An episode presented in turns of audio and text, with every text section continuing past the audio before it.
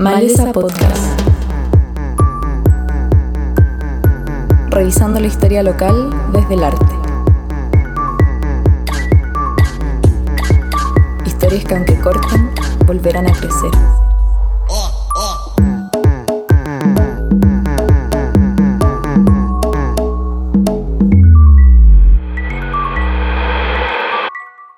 Bienvenidos a todos al séptimo capítulo de Maleza Podcast. Hoy vamos a tener el gustazo de conversar con Valentina Lillo, licenciada en Teoría e Historia del Arte.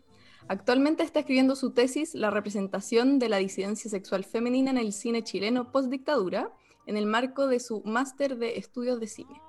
Y además, y como si todo esto fuera poco, es una gran activista LGBTIQ.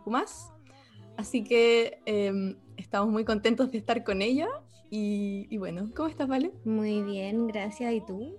Bien, también. Estábamos recién hablando antes de empezar a grabar de que estábamos muy contentas porque hoy día se aprobó el, el aborto en Argentina. Sí. Furiosas por dentro. Sí, estoy muy contenta también de que me hayas invitado como a esta instancia porque me pasa que hay muchas cosas que pienso sobre el tema que estoy analizando en la tesis, pero que obviamente no puedo escribir en la tesis, o no las puedo escribir exactamente como las pienso, porque tiene que ver como una traducción a un lenguaje académico, tesis. Mm. Entonces estoy emocionada de poder hablar como más libremente de algunas de las cosas que pienso. Hermoso, me encanta. Me encanta. Es, justo la idea, así que perfecto. Eh, bueno, para, solo para explicar brevemente, con la Vale, eh, bueno, como se, se, podrá dar por sentado. Eh, nos conocimos eh, en la universidad, eh, estudiamos la misma carrera y además fuimos ayudantes de un curso de, también de Historia del Arte 1. De hecho, el mismo con el que nos conocimos con la Nico, que ella fue invitada a este programa también. Quise invitarla a, a este podcast porque realmente, bueno, cuando supe que lo que estaba estudiando me pareció un tema muy interesante y, en realidad urgente, creo que es urgente que mucha gente esté cuestionándose los temas que la Vale revisa en su, en su trabajo. Ella en su investigación trata 20 películas diferentes del cine chileno para analizar la representación de la mujer no heterosexual, pero obviamente por una cuestión de tiempo, hoy día nos vamos a enfocar solamente en tres. Fue difícil elegirlas, pero de ahí salió una que va a ser Trauma, la segunda es Mujer saliendo del mar y la tercera es Victoria, Rosana y Maite. Así que, em, bueno, recuerden también que en el Instagram arroba maleza podcast pueden encontrar el material visual sobre lo que vamos a hablar hoy día. Bueno, sin más, empecemos. Lo primero que te quiero preguntar es, eh, ¿de dónde viene tu relación con el cine? El cine para mí es una cuestión muy familiar. Mi papá es eh, comunicador audiovisual y él hizo clases de cine tanto en universidades como en colegios durante toda mi infancia y creo que la mayor parte de mi adolescencia también. Él me metió desde muy chica, hicimos mi primer cortometraje en stop motion cuando yo tenía como 10 años y ha sido algo que nos ha unido harto como familia entre mi papá, mi hermano y yo. Mi hermano ahora es ingeniero en sonido. De hecho, él ahora vive en Iquique, pero antes de la pandemia, mi papá venía una vez al mes a Santiago y obviamente, obligatoriamente teníamos que ir al cine. O sea, y después pasar horas hablando sobre la película que habíamos visto. Ay, qué bacán, no sabía eso. Me encanta. buen, buen dato. Y em, pensando, bueno, yo ya leí tu investigación eh, y uno de los temas más importantes y también obviamente yo creo por la disciplina de la que vienes es eh, el, el tema de la representación. Entonces te quería preguntar, em, ¿por qué crees que es importante estudiar la representación? En general, como actualmente en nuestra cultura, quizás global, pero hablando de Occidente, leemos la vida, entendemos la vida de forma muy visual. Entendemos la vida mucho a través de las representaciones. Y las representaciones tienen como la, la capacidad de alimentar los imaginarios colectivos sobre lo que sean, ¿verdad? Pero en el caso de lo que yo estoy estudiando, los imaginarios que están basados en estereotipos y también por lo tanto tienen la potencialidad de poder aportar al cambio de, eh, de, esos estereotipos en el imaginario colectivo que se tiene sobre los distintos grupos marginados. Yo considero que existe, existen como dos tipos de identidad, la identidad individual y la identidad colectiva. Y lo terrible con la identidad colectiva es que es susceptible a la definición externa. Entonces lo que muchas veces pasa es que el externo a un colectivo le impone una identidad a través de estos estereotipos a ese colectivo y a través de ellos juzga a los individuos. Eh, y lo que también sucede mucho cuando estamos hablando de diversidad y disidencia sexual es que muchas veces el primer contacto que uno tiene con las identidades diversas y disidentes es a través de la representación, no a través de tu vida cotidiana. Entonces también la representación puede tener incidencia en los procesos de formación de identidad individual de las personas. Por mm. eso creo que es súper importante darle el peso que realmente tiene a la representación, especialmente la representación audiovisual, porque como que todavía tiene, todavía eh, mantiene esa especie de creencia de realidad, de que todavía nosotros creemos que si estamos viendo algo de forma audiovisual es porque eso es real, porque existe en el mundo, como que viene de los inicios del cine, ¿cachai? Tu investigación em, se enfoca específicamente en la representación de la mujer no heterosexual em, en el cine chileno, post dictadura, pero me gustaría preguntarte, un gran título, pero me gustaría preguntarte eh, como brevemente si pudieras explicar un poco cómo ha sido representada o cómo sientes tú que ha sido representada la mujer en la visualidad, como más genéricamente. En el cine pasa básicamente lo mismo que pasa en las artes visuales, o sea, tú y yo lo sabemos, la mujer tiende muchas veces a ser el objeto y no el sujeto.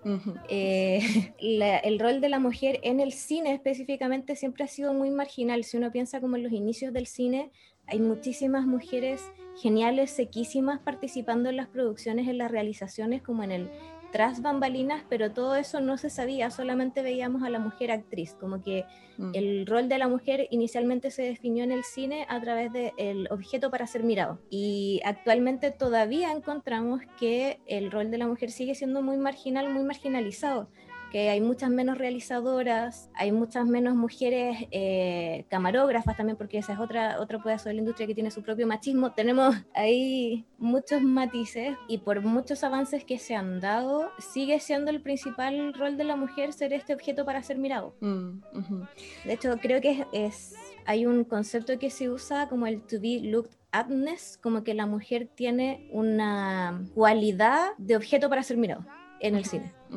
Que estuve escuchando unas entrevistas de, de, la Pepa San Martín que habla justamente de esto. Vamos a escucharlo. Eh, hace un tiempo atrás me llamaron para hacer unos capítulos de una serie. Me dijeron, oye, pucha, queremos que estés tú, porque queremos la mirada femenina. Porque uno, solamente la mirada femenina, ¿qué significa? Es emotional. No me van a llamar la mirada femenina para hacer una escena de acción. No existe eso. ¿Cachai? Es como, la mirada femenina porque lo que quieren es que, que un cebolla. Em, emotional. ¿Cachai? Ya, ya, ok, listo, ya.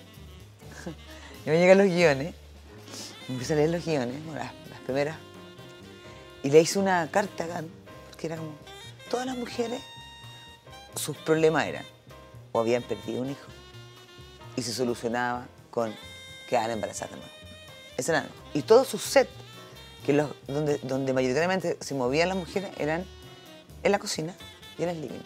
Pocas mujeres trabajaban, pocos, pocas, pocos personajes femeninos tenían problemas más allá de lo que se estaba, o otras actividades de lo que significaba. Entonces, era todo muy pobre, Encuentro que es interesante lo que dice la Pepa porque no solamente es como esta idea de, de, la mujer como objetualizada, sino que también es como qué se le asigna a la mujer, qué espacio se le asigna a la mujer, eh, y, y, que también siempre están en función de un hombre. Entonces, como que por fin pueden empezar a ver como historias eh, que no giren alrededor de un pene, ¿cachai?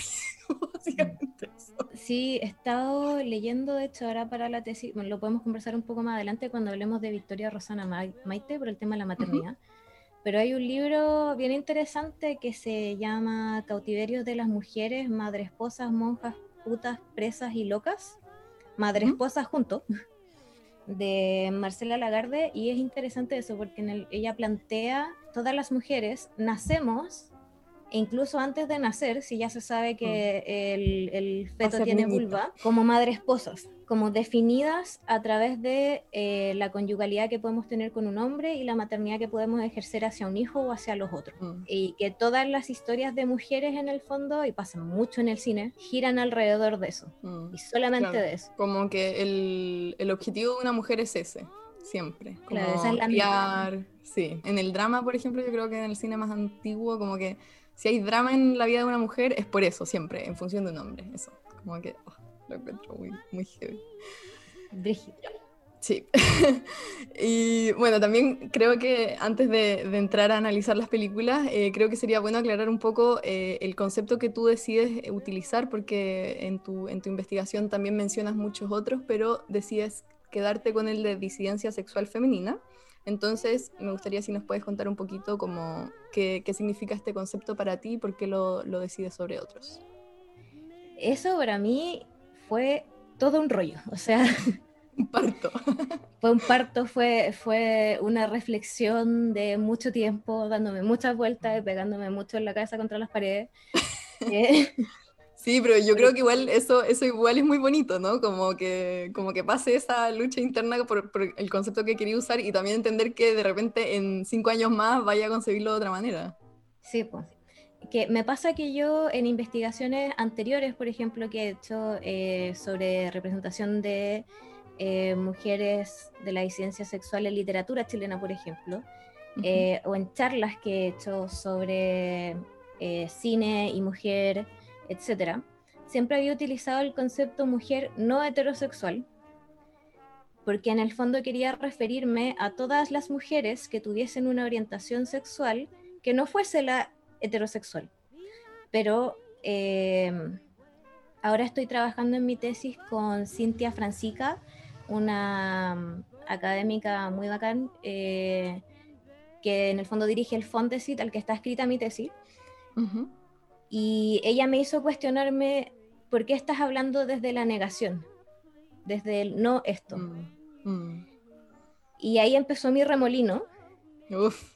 Eh, porque, por ejemplo, hablando de diversidad sexual, le estás quitando el tinte político a, la orientación sexual. Eh, el queer tiene todo un rollo por eh, acá en Latinoamérica, en general en países que no hablan inglés, porque es un término que tiene una historia y que proviene específicamente de Estados Unidos Em, y que se adapta, digamos, a otros países anglosajones, pero que nosotros al tomarlo también nos estamos metiendo con temas de neocolonialismo.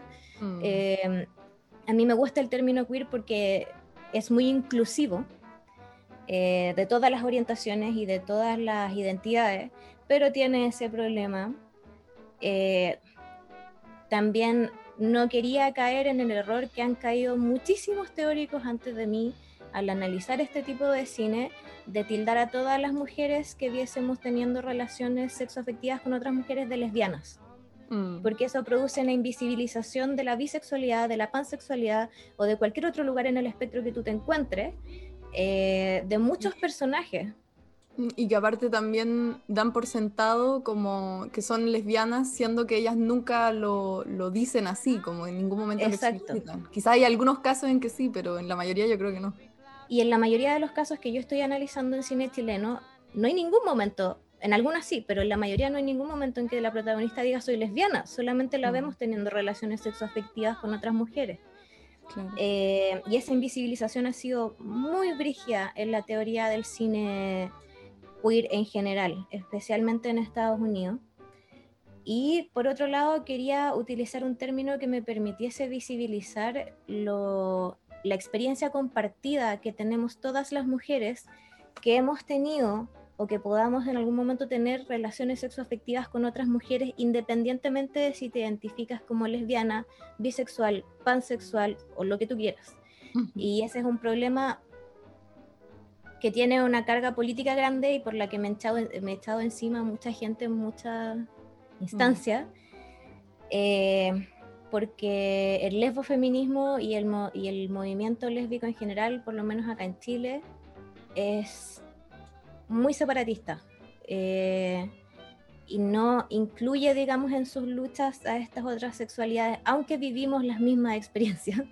Mm. O sea, al final me decidí por disidencia sexual o por mujer eh, sexo disidente para incluir esta, este tinte político y para seguir incluyendo todas estas sexualidades y no solamente el lesbianismo. Y bueno, eh, en, tu trabajo también te abocas al, problema como del deseo, por decirlo así, como lo que llamamos la orientación sexual, siendo que también, no sé, existe dentro de todo el mundo LGTBIQ+, también existe la expresión de género. Entonces, mi pregunta es como, ¿por qué te decidiste como enfocar únicamente en el, en el tema del deseo? Ahí hay dos cosas. Una es un tema práctico, o sea, el que mucho abarca poco aprieta, Una tesis. sí. una tesis, Claro. y decidí por lo tanto enfocarme en una sola cosa y eh, quise partir por eh, hablando desde una experiencia que me afecta directamente, porque también quise y siempre quiero tener cuidado eh, no apoderarme del discurso de, de otro, de otros. Claro, hablar por otro. Otro. No quiero hablar por, por otros, por otras, por otras.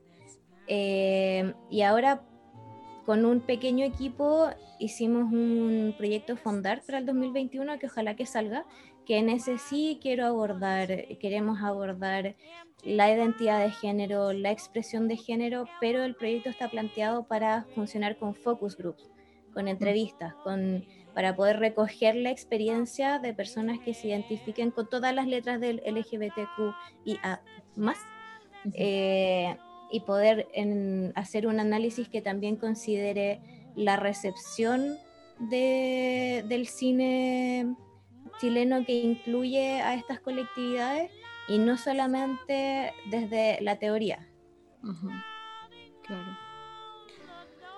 Em, sí, hay otra cosa que hablas en, la tesis que me parece súper interesante, es, bueno, el tema de la, de la heterosexualidad obligatoria, eh, o sea, como que en el cine, al igual que en el resto de los espectros de la vida, como que se da por sentado que, bueno, ahora hablando de mujeres, em, cis, las mujeres tienen que ser heterosexuales y en el caso de que como que no se sientan atraídas eh, o rechacen a un hombre, se da por sentado que son lesbianas. Y, y ahí también hay otra, otro como régimen como muy, muy fuerte que es el que tú lo mencionas, que es la, la monosexualidad obligatoria, que también lo encuentro muy interesante, y que es como esto de obligar que haya, o sea, como homosexualidad y heterosexualidad y como que no puede haber otro espectro de ahí, porque claro, yo creo me imagino que tiene que ver como con una construcción histórica de cómo van apareciendo las diferentes formas de amar eh, a lo largo de la- del tiempo. Hoy día, por suerte, ya hay un espectro así multicolor y, y- y se sabe, y, y ya está como, hay letras para cada uno, y hay un plus y etcétera. Pero claro, como que antes había solo homosexualidad y heterosexualidad, y ya la homosexualidad era muy problemática, entonces eso lo encuentro también muy interesante, como el concepto de, de la monosexualidad obligatoria. Es que ahí pasamos, es como una operación por descarte, ¿cachai? Tenemos, eh, eh, funciona con la misma lógica de inocente hasta probar lo contrario. Mm, Y- claro, Vamos como por una especie de, de jerarquía yendo cada vez más abajo. Entonces se asume en primera instancia que eres cis y hetero. claro. Eh, una vez que se muestra evidencia de que no eres hetero, se asume que eres, eh, en el caso de las mujeres, que eres lesbiana, porque también la la siguiente construcción social más aceptable después de hetero sigue siendo monosexual. Claro. Eh, y luego, cuando se da evidencia de que a esta mujer le atraen o siente deseo tanto por hombres como por mujeres, ni siquiera llegamos a definirla así como el siguiente escalón, ah, ya, es bisexual o pansexual, sino que primero se asume, ah, ya, esta persona está en, especialmente si es mujer, está confundida, está en un tránsito Transición, claro, sí. o está confundida y eventualmente va a ser heterosexual, o está en un tránsito y eventualmente va a ser lesbiana. Mm, Y ya, y como que lo que más nos cuesta asumir, y estoy hablando de la teoría, no del público receptor, eh, es que esta persona pueda tener una orientación sexual no monosexual. Claro, y, y el tema de la fluidez también hay como conocer personas, también personas que quizás no son de nuestra generación, que de repente como, bueno, no sé, a los 40 años empiezan a, a estar, a tener una relación con, siendo mujeres con otra mujer, y, y después de eso vuelven a estar con un hombre, ponte tú, y es como, ah, pero no era lesbiana, Y como, ¿cachai? como que no podemos aceptar que la orientación sexual sea también fluida, eso lo encuentro muy fuerte. Pero sí, Eso tiene, tiene mucho que ver con cómo está construida nuestra sociedad, o sea, hola patriarcado, eh, porque eh, estas orientaciones sexuales son cada vez más disruptivas para la organización patriarcal. Cuesta mucho más como que la sociedad las acepte como verdaderas, como reales. Mm.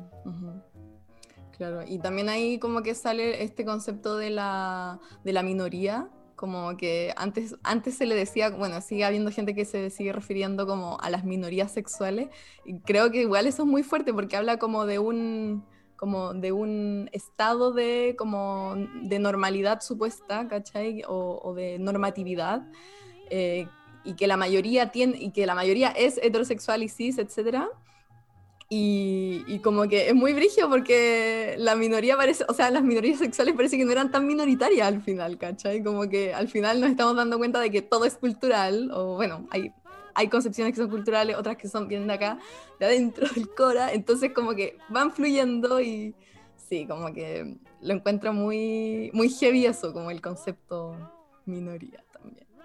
Es que es, un, es activamente marginalizante eso.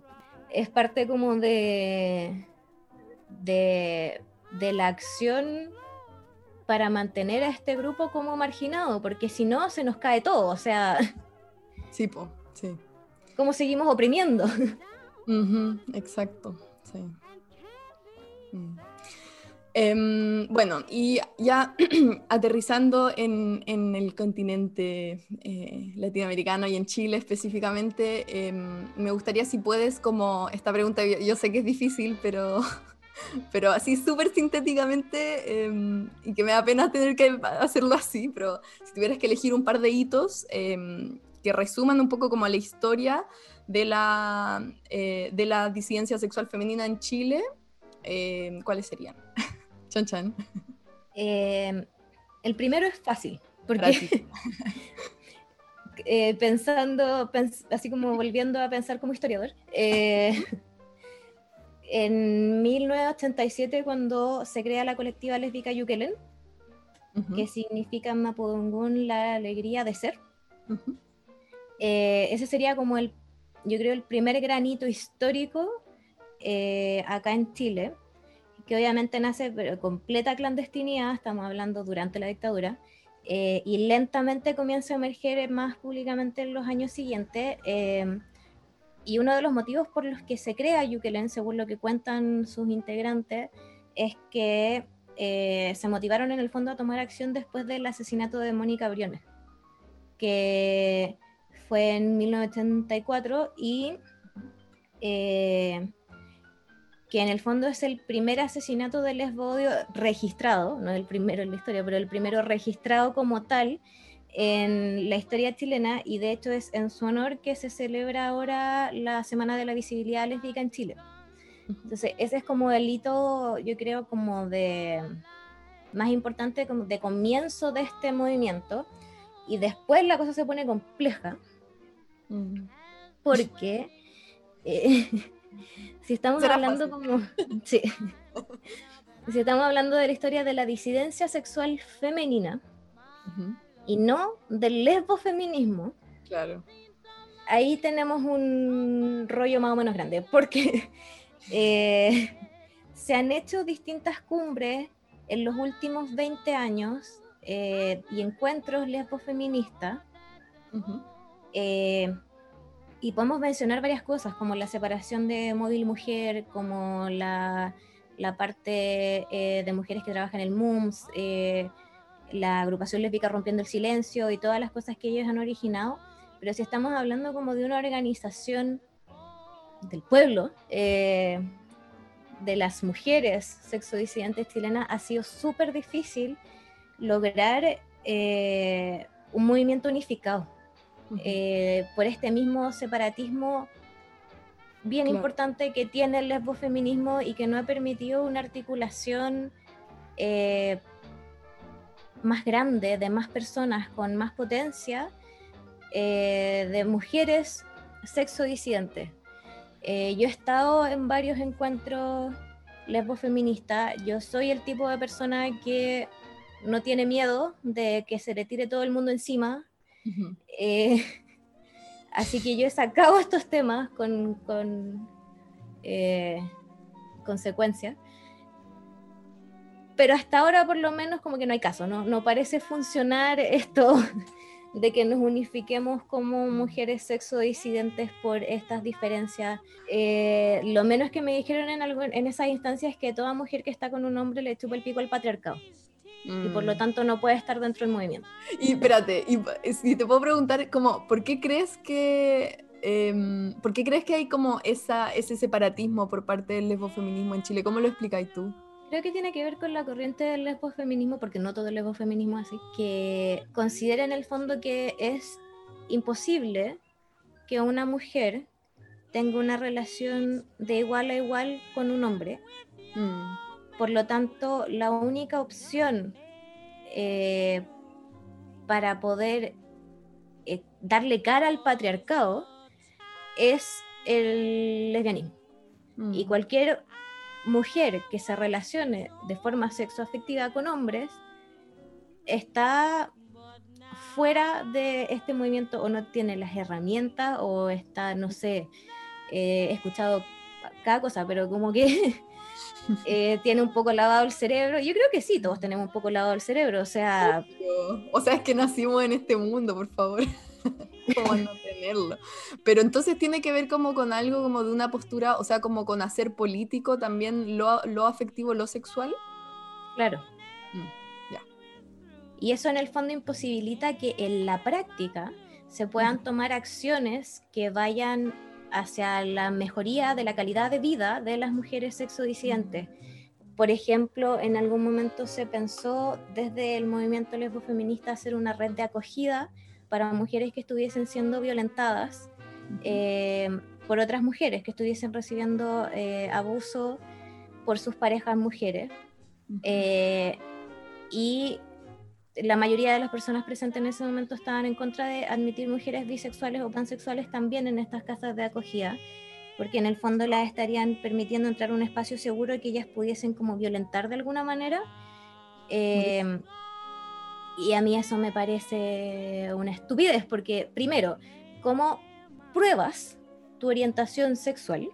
O sea, me vas a revisar el Facebook a ver si en algún momento tengo foto con alguna pareja, hombre, o sea, te estoy diciendo que estoy en una relación con una mujer, ella me está pegando, quizás mi mm. vida está en peligro, por lo tanto estoy acudiendo a ustedes y me mm. vas a decir que no, porque quizás en algún momento estuve con un hombre o en algún momento en el futuro voy a poder estarlo y las redes de acogida para mujeres eh, violentadas normales a mí no me van a acoger porque no hay diferencia de fuerza con mi agresor. Entonces, ¿qué hago?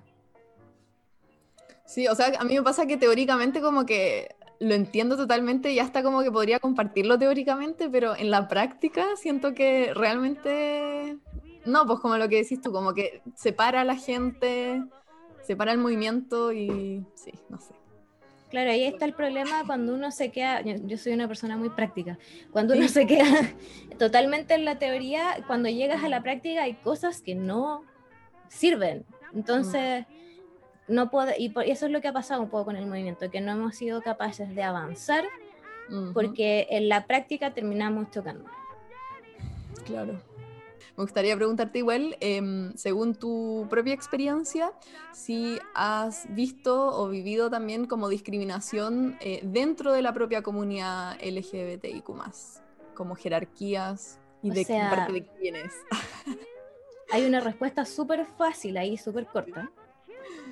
El colectivo LGBTQ no es eh, ajeno al machismo. O sea, eh, existe una jerarquía que pone al, hombre homosexual macho sobre todas las otras identidades y orientaciones sexuales, no solamente desde fuera, o sea, desde cómo la comunidad mira a la comunidad LGBT y a quienes están dispuestos a escuchar, sino también desde dentro, porque el ser un hombre homosexual no te quita automáticamente lo machista. Mm. Eh, esas son deconstrucciones que tienes que hacer igual. lo mismo que decíamos antes, o sea, todos tenemos el cerebro un poco lavado y tenemos que estar todo el rato deconstruyéndonos y revisando nuestros propios machismos, o sea, que también pueden venir de, de nosotras como mujeres.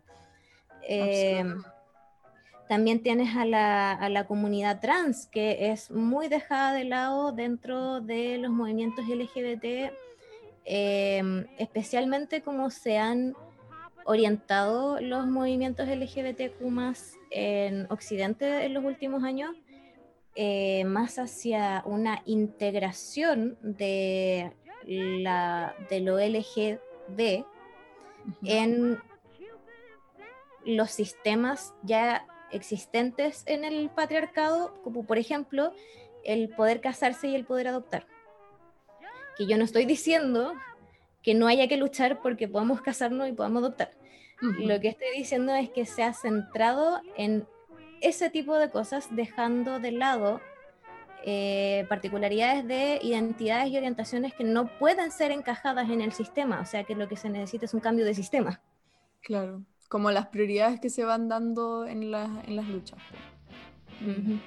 Sí, ahí como que, por ejemplo, igual a mí se me, se me viene a la cabeza como algo que he escuchado mucho y que he visto también, eh, que es como que cuando hay, por ejemplo, una marcha, bueno, por la despenalización del aborto, eh, están todas las feministas ahí como dando la pelea, ¿cachai? Pero cuando hay como una marcha en contra de los lesbicidios, no están todas las feministas ahí. Entonces igual es brígido como, como uno se va apoyando. Eh, Eso igual es parte de por qué hay tanto separatismo en el movimiento lesbo feminista en Chile y tiene que ver con una herida eh, una herida, un resentimiento, pero una herida como que todavía le duele a muchas personas de que el movimiento lesbo feminista siempre ha estado en la marcha por la despenalización del aborto, aunque es algo que a la mayoría de las mujeres lesbianas nunca les Exacto, sí, por eso doy ese ejemplo, como que nunca las va a tocar. Nunca les va a tocar. O sea, en verdad eso es un eh, relativo, pero sí. Claro. por mucha razón. Pero... Teoría, eh, como que el, el, movimiento lesbo feminista siempre ha estado y sigue estando en las luchas que, le que son de todas las mujeres. Eh, pero existe esta herida, este, este dolor, este resentimiento porque la, el resto de las mujeres como que no han estado ahí para ellas, no han estado en esas marchas, no han estado en esas manifestaciones, no han prestado ropa. Eh, y por eso también se alimenta ese separatismo. Sí. sí, es igual se entiende, como la rabia de su parte. Em, ya, eso. y la otra pregunta tiene que ver con la época que eliges em, para tu tesis. Eh, ¿Por qué eliges la época de la postdictadura? Por un tema también un poco práctico, entre comillas, porque durante la dictadura lo escuchaba de hecho en, un, en otro capítulo del podcast que estuviste que hablaba sobre la representación de la mujer en, la obra de sí. Claudia del Fierro. Que no es que no haya habido artes durante la dictadura, de que hubo, hubo, pero hablando específicamente del cine, el cine es más difícil hacerlo de forma clandestina, especialmente en esa época, porque requiere de más presupuesto. Necesitas equipos, Mm. varios. No, es como ahora que cada uno puede hacer su película amateur y editarla incluso en el celular. Em, en ese momento era más complejo y las películas clandestinas que se hicieron, porque sí se hicieron, eh, tenían otra prioridad en ese momento. O sea, teníamos que dar cuenta de las atrocidades que estaban sucediendo y las atrocidades que estaban sucediendo específicamente hacia la, hacia la comunidad LGBTQ estaban eh, súper escondidas en ese momento. Nadie lo sabía, nadie lo hablaba, así que tampoco eh, yo creo, aunque se hubiese querido, se hubiese podido. Eh, por lo que recién podemos ver la posibilidad de que empiezan a aparecer estas representaciones después de que termine la dictadura. Y se demora su buen rato, porque si hablamos de literatura, en 1990 tú ya tienes la primera publicación sobre eh, sexo afectividad entre mujeres en literatura chilena. Pero en el cine eh, se demora, si no me equivoco, unos 14 años más, como el 2004 creo que es la primera. Em, y eso también tiene que ver un poco con la dictadura misma, porque durante la dictadura, como le pasó a Latinoamérica con todas las dictaduras, Mm. eh, nos quedamos atrás o quedó un poco atrás esa lucha. Sí, bueno, eh, la siguiente pregunta es, em, ¿cómo ves que se vincula la dictadura con la invisibilidad de las mujeres no heterosexuales? Igual hay algo interesante eh, que tiene que ver con una idea que es muy popularizada, que está en el imaginario colectivo chileno, de Ujú. que la dictadura de Pinochet no fue homo lesbo transfóbica. Y se cree esto porque en verdad la dictadura de Pinochet no tuvo un plan, como sí lo tuvieron otras dictaduras latinoamericanas, como específicamente destinado a la persecución de personas LGBTQ+. En Eso no existió. ¿no? Por ejemplo. Eh, sí, en Paraguay también. Y mm, aquí eso no existió, pero la persecución existió igual. En el libro Bandera Hueca hay varios testimonios de eso, porque la persecución más heavy fue hacia la gente trans y travesti. Eh, pero también hubo persecución hacia homosexuales y lesbianas. O sea, en ese, durante todo ese periodo se impuso un closet cerrado con candado de hierro para proteger tu vida también. Y eso también yo creo que retrasó un poco como el, el empuje de visibilización como en los 90, porque son años de cargar esto, que ya quizás como del 85 hasta, hasta el 90 empezó a ver como eh, con las yeguas del apocalipsis, con el CADA, tenéis como una apertura, pero igual es un tema lento, son heridas que se demoran en sanar. Hay un tema que antes de empezar eh, también creo que sería importante aclarar, es el concepto del estereotipo. Ya lo mencionaste un poco, pero me gustaría si puedes ahondar un poco más, em, si pudieras como eso, explicar qué es un estereotipo y por qué es importante para ti estudiar el estereotipo en este caso. Yo tomo la definición del estereotipo de un autor que en este momento no recuerdo su nombre, soy pésima con los nombres. Mi tesis va a estar disponible en algún momento en la página de la Cato y lo pueden ver. Es imágenes que, nos, que tenemos en la cabeza, imágenes que nos formamos en la cabeza, o sea, imágenes que nos formamos y que tenemos en la cabeza sobre un grupo humano. eh, que nos ayudan a entender y a organizar el mundo. Y la, lo interesante de estas imágenes es que se crean de acuerdo con la ideología imperante y también son formas de mantener la distribución de poder beneficiando siempre al grupo interno. Lo que significa que eh, hay varios factores, también tiene que ver eh, como en el proceso que, en el que se crea un estereotipo al que se le llama proceso de estereotipia.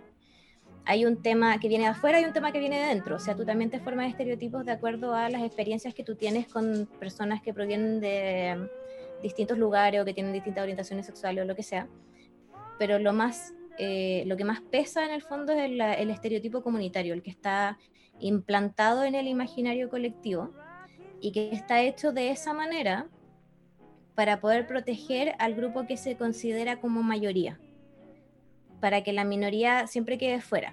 Lo rarito de esto es que, por ejemplo, cuando aplicamos al estereotipo hacia las mujeres, se está considerando a las mujeres en su totalidad como si fuéramos minoría.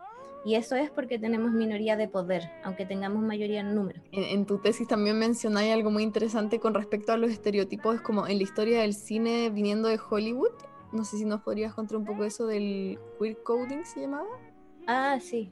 Eh, lo que el queer coding no solamente se utilizaba en el cine, también se utiliza en literatura, en, en teatro, pero el cine como que se lo apropia y lo potencia.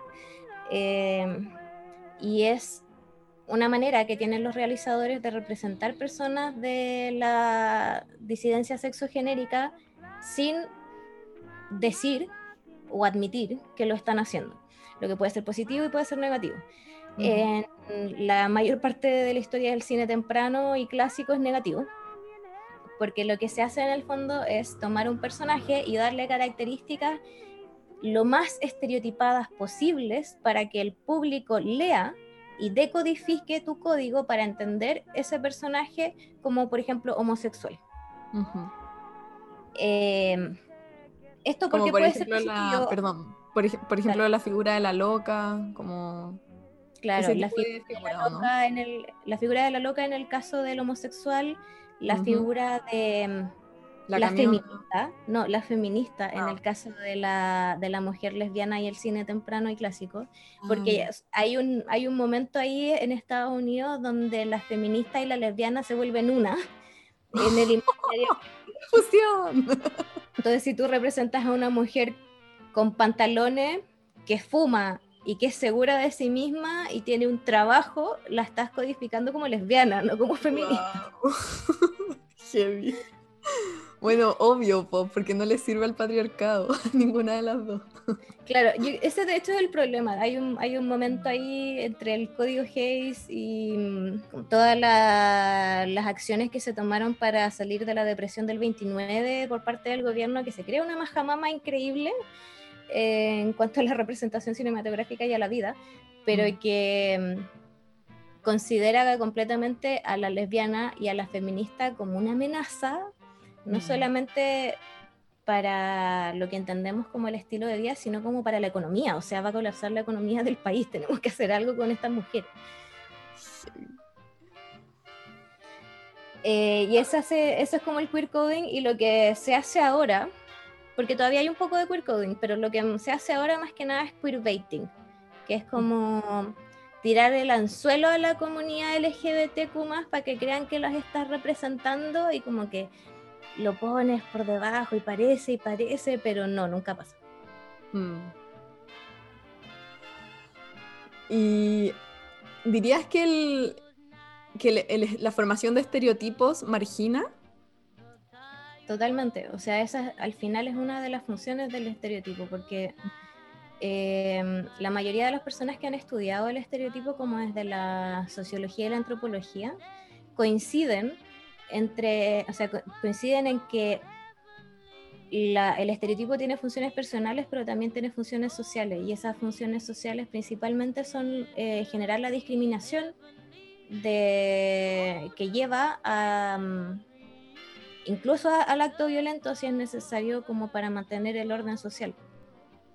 Bueno, entonces ahora me gustaría que pasáramos a, las películas, ahora que ya tenemos un poco una idea de los conceptos más importantes que vas trabajando en la tesis. La primera película es Victoria Rosana Maite, que es una, una película fue dirigida por Iñaki Velázquez, eh, que en su momento, si no mal tengo entendido, era estudiante de la Universidad del Desarrollo.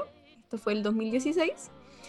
Y bueno, tengo que, tengo que decir que, bueno, ahora voy a hacer una breve explicación de lo que se trata la película, así que quienes no las hayan visto pueden verlas en internet primero, ya las mencionamos, y después seguir escuchando este podcast. Y eh, otra observación es que cuando, cuando estaba escribiendo como estas breves, como de tres líneas, como explicaciones, dije como ya voy a, voy a sacarlas de las películas y las voy a como, simplemente voy a leer las que, las que hicieron los directores. Y no pude, porque son, es que están tan mal planteadas, como que siento que están planteadas desde, por ejemplo, en esta película decían como que, que en un momento una de las personajes tiene que enfrentarse a su homosexualidad. Y siento que, siento que plantearlo así es como, no sé, es como decir como, ay, no te atrevías y antes, ahora atrévete. No sé, siento que como que el tono Sí, está mal, es un Está como mal poco... planteado. Sí, es un poco como clickbait, o sea... Claro. eh, No sé otra cosa, eso, pero, pero creo que entiendo. Es como cuando engañas a la gente con el título para que se metan a verlo, como haciendo que es más grave o más dramático de lo que en realidad es. Y otra cosa importante quizás como que si van a poner pausa ahora y van a ir a ver las películas, es hacer un- una advertencia sobre trauma, Ah, sí, sí, sí. que, Por que favor. Tengan Antes de- cuidado. Sí, antes de que la vean, si es que la quieren ver, que tengan conciencia de que van a ver escenas de violencia y Mm. violación gráfica. Sí, yo lo que recomiendo, que es lo que hice yo con trauma, es ver los primeros, la primera media hora y después como que si, si no quieren ver imágenes violentas, no es necesario que las sigan viendo porque después es como pura violencia. Pero hasta esa primera media hora yo creo que se entiende muy bien como lo que vamos a hablar hoy día, como Sí. que es lo más importante, que es como el tema de los estereotipos y tal. Bueno, continuando em, con Victoria Rosana Maite. Eh, es una película que se trata de, de una pareja lesboparental que vive una discriminación en el colegio hacia su hija. Eh, ellas entran en una crisis de, pareja debido como a las diferentes formas que ellas van teniendo de enfrentarse a la difícil situación de discriminación que van sufriendo en el colegio de, su hija. Eh, es una película que dura 25 minutos eh, y la encuentran en Vimeo gratis, así que vayan a verla y, continúen escuchando esto. Eso, no sé si tienes algún comentario con respecto a, la sinopsis. como no, está bien.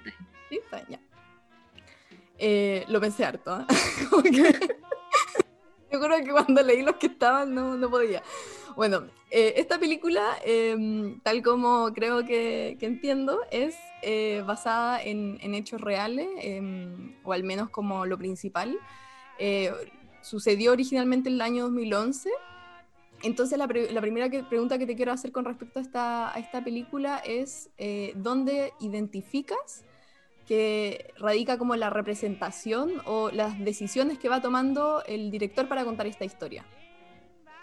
Eso es bien entretenido eh, en cuanto al análisis cinematográfico, porque creo que uno tiende a creer que las elecciones en el fondo para cómo representar una historia están en el guion.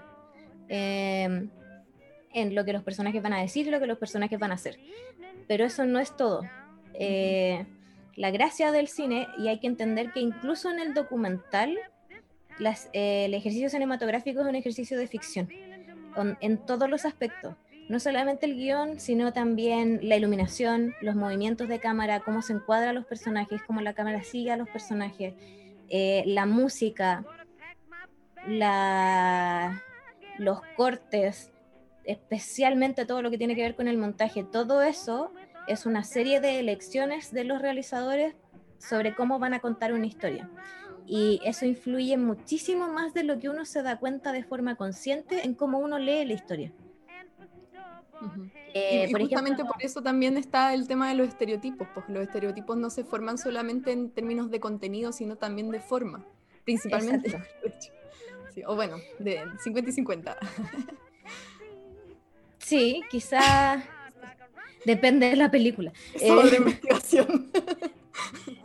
Pero, por ejemplo, en Victoria Rosana Maite es súper interesante cómo están construidos los planos. Si la van a ver, fíjense en la geometría de los planos, cómo se enmarca específicamente a Victoria. Porque como ella está grabada, nos habla muchísimo más de su conflicto eh, el conflicto que ella enfrenta como madre eh, lesbiana, sabemos que, eh, en este caso sabemos que es lesbiana, ante la discriminación que, se, que ocurrió con su hija y lo que ella tiene que enfrentar en el fondo en ese momento en, en el resto de su, de su vida, en su trabajo, en su vida social. lo vemos mucho más por cómo ella está grabada que por lo que ella dice. Por ejemplo, ahí a mí me llamó mucho la atención, hay una escena en que, en que ellas tienen que, bueno, que es como la escena que, que como que explota, estalla todo, que es cuando ellas van al colegio a tener esta reunión con el, la profesora y el, el, director, me parece, y, y, me llamó mucho la atención, por ejemplo, cómo se representa como a una de las madres, que es como la que supuestamente tiene como todos estos conflictos internos, como con, como sé, como reconocerse como tal, o como que no sé, yo, yo lo diría como más que, como que le cuesta llevar la situación porque es una situación muy brígida, ¿cachai? Y ella está como, ella es como muy formal y como que es todo así limpiecita, muy pulcra, en cambio, la, la, otra madre está como representada como con un abrigo como peludo, así como que tiene los pelos así muy sueltos y, y, los movimientos que ella tiene, como un tema de expresión corporal, de cómo habla. Es como mucho más como la imagen de la lesbiana histérica, siento yo. o sea, no sé, o la mujer histérica, ¿cachai? Yo creo que es como la imagen de, en esa instancia, de, de la madre leona. Claro, sí. Tienes razón. Eh, y eso también habla, nos habla de sus personalidades, o sea, también lo que decís tú, el vestuario. Nos está hablando de las personalidades que tiene cada una, nos está hablando de lo que a ellas se dedican también, una como abogada y la otra como socióloga. Claro. Hay una diferencia. Sustancial. ah. Qué estereotípico la, la. Mm. Pero tiene que ver, yo creo, en ese caso con eh, cómo uno está condicionado a desenvolverse según la profesión que ejerces. Porque un abogado necesita desenvolverse de la forma en la que se desenvuelve ella durante toda la película. Lo que no significa necesariamente que un abogado se desenvuelva de esa manera en su vida personal. O sea, ahí tenéis como un... Claro, sí, po. Y bueno, tú, no sé, igual te quiero preguntar cómo, cómo sientes que el director hace esta representación. ¿Te, te parece correcta? ¿Te parece interesante? ¿La compartes? ¿Lo habrías hecho Eh, diferente?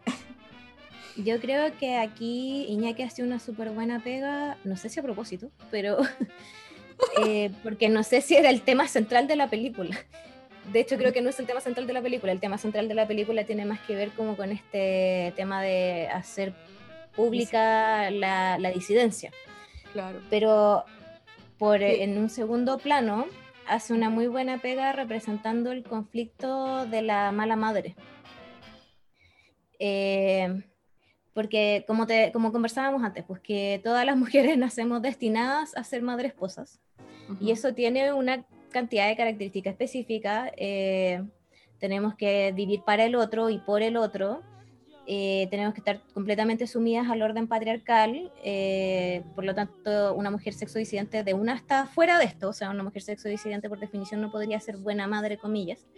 Ujú. Eh, pero más allá de eso, ninguna mujer puede ser buena madre porque es imposible alcanzar el, el ideal de la buena madre occidental, que es, es la Virgen María, ¿cachai? Eh, que en, en sí misma se contradice, o sea, como embarazarse sin, sin culiar, po. ¿Cómo o sea, se- no, tienes que ser, de, de partida tienes que ser pura y casta, después tienes que estar completamente dedicada a los otros, tienes que vivir y morir por tus hijos, y tú, o sea, no. eh, aún así tu te bienestar. Sí. Entonces, lo que vemos acá es el conflicto de que Victoria sabe que el hacer pública a esa escala, porque vemos que igual es pública a una menor escala, pero hacer pública a esa escala su orientación sexual va a tener eh, una repercusión importante en su vida laboral. Lo que no solamente es complicado en temas económicos, también es complicado en temas de realización personal. Eh, y no vemos entonces una madre que, porque ella vive por y para sus hijos, su primer instinto automáticamente es dejarlo todo botado y no importa nada lo que soy yo y voy a ir directo a, a enfrentar este problema y todo por mi hija. Ujú. No, vemos que existe un conflicto, que a ella le cuesta, que lo tiene que pensar, que ella tiene que eh, poner en la balanza todo lo que va a suceder y vemos qué es lo que va pasando en su vida para que ella finalmente llegue a esa decisión. Y lo mismo con, con Rosana, porque Rosana tampoco la vemos como esta madre perfecta que va y llega de una sola a proteger a la cría como madre leona, sino que también hay un momento en que se mete como una especie de oportunidad laboral entre medio Claro. eh, como haciendo público este hecho, también hay una parte de egoísmo, o sea, ninguna de estas madres es perfecta, Ujú. su relación de pareja tampoco es perfecta, pero funciona, y llegan y atraviesan el proceso eh, que las lleva finalmente a hacer público este hecho. Yo creo que en, en ese sentido la pega de la representación de la madre está bien hecha. Eh, bueno, hay otro audio de la, de la Pepa San Martín, voy a aparecer como fan, eh, pero mm, me gustaría que lo escucháramos, como para, para también, bueno, ella igual hizo una película rara, yo creo que esa ya mucha gente más la conoce, eh, que la Vale también la analiza en, en su tesis, eh, no la vamos a hablar hoy, pero como que sentí que habían puntos en común y, y encontré justo una entrevista en que ella se refiere justo a este problema, como a cómo representar a la madre. Entonces, vamos a escucharlo. Me costó mucho entender como qué tipo de personaje quiero hacer o no, ¿cachai? Como, cómo se va a mover. Me acuerdo que, que discutí mucho y fue muy fuerte como este dibujo de, la, de la mamá de la Mariana en la película. Porque todos encontraban que era, excesiva, que no podía fumar, que, que cómo va a carretear en la casa. Bueno, yo me acuerdo que mi mamá carreteaba. ¿Cachai? Como no, no, nada grave. Eh, peleé con mi mamá y mi mamá me mandó la chucha un par de veces y es parte de la realidad. Lo raro es cuando nos muestran estas familias que, que, que todo es todo bien. Entonces, esa, esa, esa como doble, doble puesta en escena, digamos, de lo que nosotros vemos y lo que queremos que nos muestren, eh, creo que estamos en debe todavía. Y además, que yo estaba cansada de ver películas homosexuales sobre homosexuales donde eran de noche, fiesta, eh, súper promiscuo todo, no habían pareja estable y estaba cansada de ese retrato. Yo creo que, que la revolución del cine contemporáneo tiene eso, de empezar a retratar otro tipo de personaje, ¿cachai? Y contar otro tipo de historia. Lo dice Totalmente de acuerdo. Sí, No, y la- bueno, no sé si ahí podéis como hacer un cruce también un poquito con Rara. Sí, eh, yo creo que la, la Pepa San Martín también hace una súper buena pega con el retrato de la madre, porque ella también no solamente mete a la madre, eh, hay tres generaciones de mujeres en esa película, partiendo por ahí. Eh, eh, yo al final escogí que habláramos de Victoria Rosana Maite porque Rara está vista desde el punto de vista de la hija, eh, lo que da otros matices, pero yo también, o sea, recuerdo la primera vez que vi Rara, yo pensé y todavía pienso que en el fondo Rara es como una, en vez de una comedia de las equivocaciones, es una tragedia de las malas comunicaciones, porque todo era evitable. Mm. Pero la gracia es que la Pepa San Martín retrata a mm, la madre de las niñas y a su pareja como una pareja súper funcional, con atados, pero súper funcional. Retrata, retrata al padre de las niñas con su pareja también como una pareja súper funcional.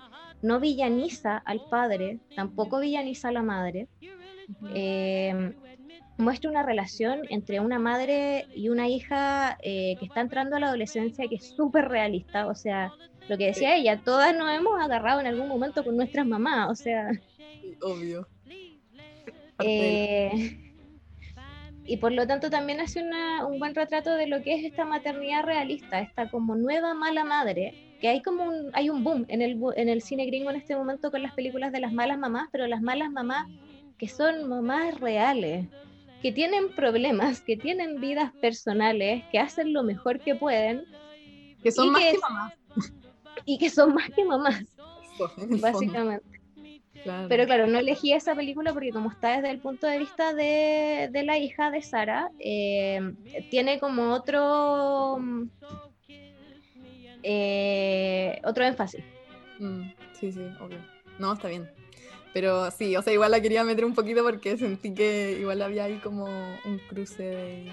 Sí, eso también te quería preguntar. ¿Sabes si efectivamente en la realidad, como lo que pasó el 2011, eh, en la historia real de, de esta película, eh, efectivamente como que hubo una de ellas que mm, tuvo como más conflicto en cómo llevar esto? Como... Sí, por las por las mismas declaraciones que dieron ellas. De hecho, viste que la película termina con ella eh, apareciendo en un programa de televisión y como que las entrevista quién es Matamala, creo que. Ya.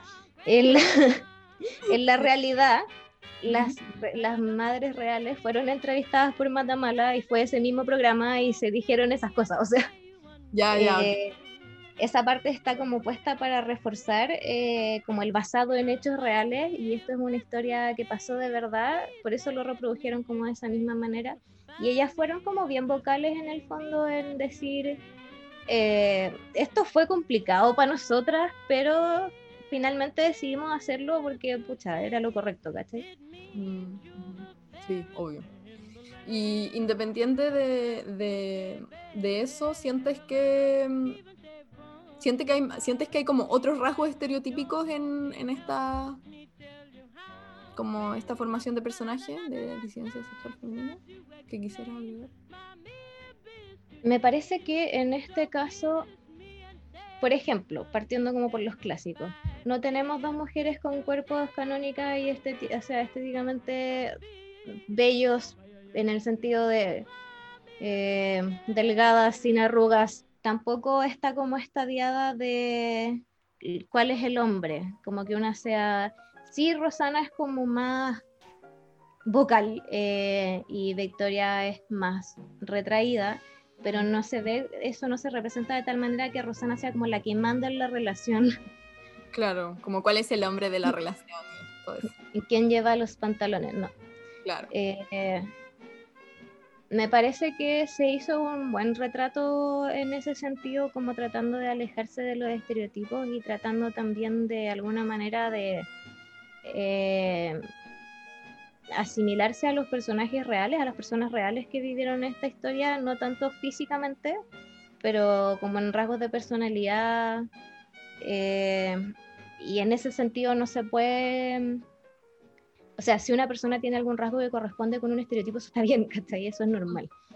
Pero no es la idea que la, la, ent- la identidad completa de un personaje sea un estereotipo. Claro. Y, ah, y hay una escena también que, mm, que está cuando la niña está como buscando, hurgando en la ropa sucia y busca los calzones manchados con sangre porque la profesora le había dicho que, que las lesbianas tenían el demonio adentro y qué sé yo. Como, esa escena, ¿crees que tiene como un guiño como hacia, no sé, como hacia otro problema de como la representación de la mujer lesbiana o no heterosexual? eh, no sé, en, no sé si en el cine, pero como en... Sí, yo no, no, no sé ahí si la profesora, la profesora de verdad de lo que pasó en 2011 sí, habrá dicho eso o no. Eh, eso no lo sé. Pero Shit, no había pensado en eso. no sé tampoco si esa será una creencia normal y compartida en algunas facciones del cristianismo. Como, de hecho lo traté de investigar, pero no sé. Eh, encontré poco. Es que tampoco uno no sabe cuando ve estas cosas como que cuesta saber cuándo estás viendo un troll y cuándo es la realidad. No sé. Me encanta. Esto es real. Un meme en la cabeza. Es verdad, es verdad. Eh, Pero sí, sí tengo que decir que esa, esa escena está hecha súper bien. Eh, el encuadre es hermoso Mm. y la forma en que se aborda también el problema es bien inteligente. Porque no es que ella diga que está buscando la sangre en los calzones, sino que la ropa sucia está toda tirada en el suelo ellas tienen una conversación. De ahí sale el tema de que la profesora dijo que las lesbianas tenían el demonio adentro y que se sabía porque tenían sangre en los calzones. Eh, y Victoria como que ahí estábamos, si no me equivoco, encuadrando su rostro en primer plano y se devuelve atrás y se ve a Victoria mirando la ropa sucia en el suelo y después mirando a la hija. Entonces está abordado de una forma como bien delicada, pero que igual yo creo que, eh, y espero que haya tenido el objetivo de demostrar lo absurdo Mm. de lo que se está diciendo. Porque, perdóname, pero ¿qué mujer cisgénero en edad reproductiva no ha tenido en algún momento sangre en los calzones? Tipo, o sea, es que yo eso pienso, como que de repente pensé como, oh, si eso, como que cuando dijiste que quizás lo dijo la profesora en la realidad, como que me pasé el rollo de que lo había dicho, como porque efectivamente la niña si buscaba los calzones, obvio que iba a encontrar sangre, Claro. o sea, tú tenés tus calzones manchados con sangre que ocupáis siempre cuando estáis con la regla, ¿cachai? Es como obvio, si, si, como que al final la sangre termina siendo como parte de tus calzones, ¿cachai? O con la ley, lo que sea. Pero, pero sí, po, como que quizás, pensé como quizás la profe lo dijo justo para que ella como que lo confirmara. ¿cachai? Lleva el demonio adentro, ¿cachai? Heavy.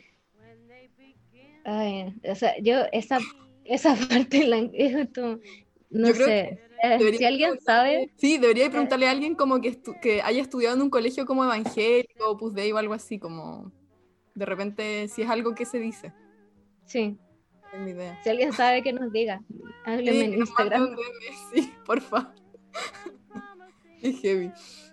Em, ya, y espérate. Ya, ¿y sientes que tiene algo de panfletario esta, esta película? Sí. ¿Es un error? No, Listo. Ah, Eso, eso era todo. o sea, se nota especialmente en cómo eligen eh, terminar eh, antes de los créditos cuando se muestran las imágenes reales y la historia real. Se nota que esto está hecho con una intención específica, pero no estoy en contra de eso. Y bueno, es cine, que No. media cuestión. Ujú. Ah, sí, esta pregunta te la quería hacer. Si sientes que em, al terminar de ver la película quedas con la sensación de que, o al analizarla, como si quedas con la sensación de que la escribió o la dirigió o hizo el guion alguien que no vivió la historia, o sientes que sí, como que se, o sea, que logra como empatizar o sintonizar o sensibilizar como con cómo fue realmente. Creo que está muy bien abordada y algo que he estado intentando mm, averiguar eh, en este último tiempo es si las mujeres reales eh, participaron de alguna manera o si él consultó con ellas, no, no he logrado encontrar el dato, pero mm. yo tengo la sensación de que sí y si no, mm. eh, el equipo de realizadores hizo la pega como de informarse lo suficiente en porque igual hay que pensar que uno siempre piensa en el director, pero en la película tienes un conjunto de personas que, que realizan la película y que eh, influyen en ella de distintas maneras. De hecho, es una cosa que se hace mucho en la misma teoría del cine, como que el director es Dios y no. Claro, sí. sí. Y súper jerárquico igual. Invisibiliza invisibilizador del resto de los trabajadores que ahí estuvieron.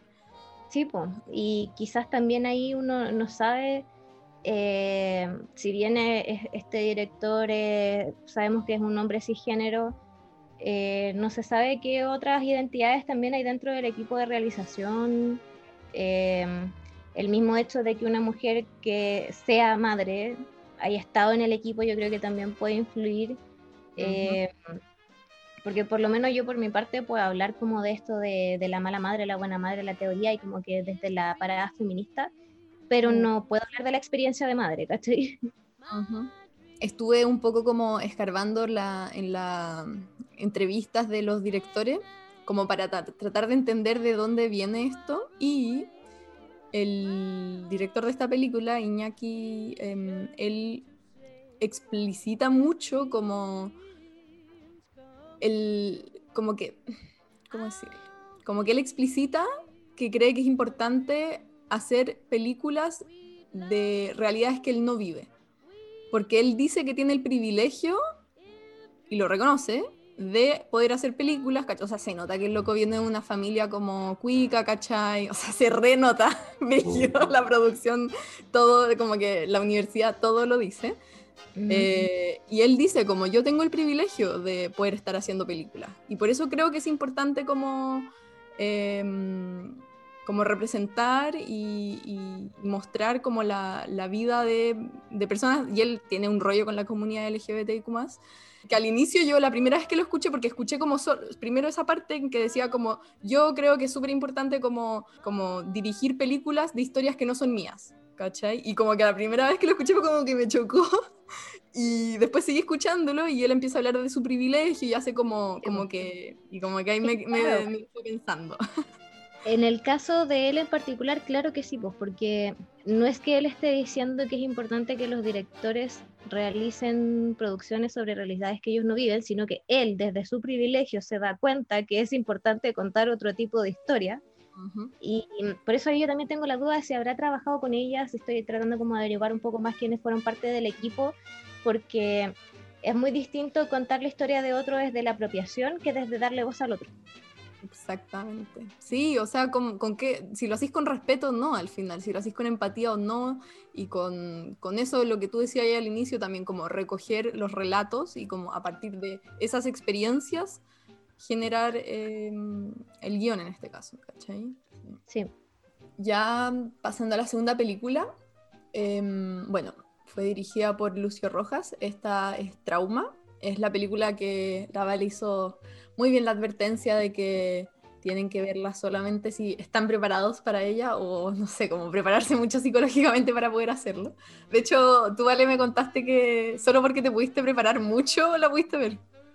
Sí, lo que pasa es que a mí me habían dicho antes de verla, porque yo la vi por primera vez en un festival de cine de terror como internacional, eh, acá en Santiago, y me habían dicho que era, pero lo más eh, gore de lo gore, así como que tenía que ir muy preparada y yo me preparé para algo tan terrible que cuando la vi fue como, ah, ya.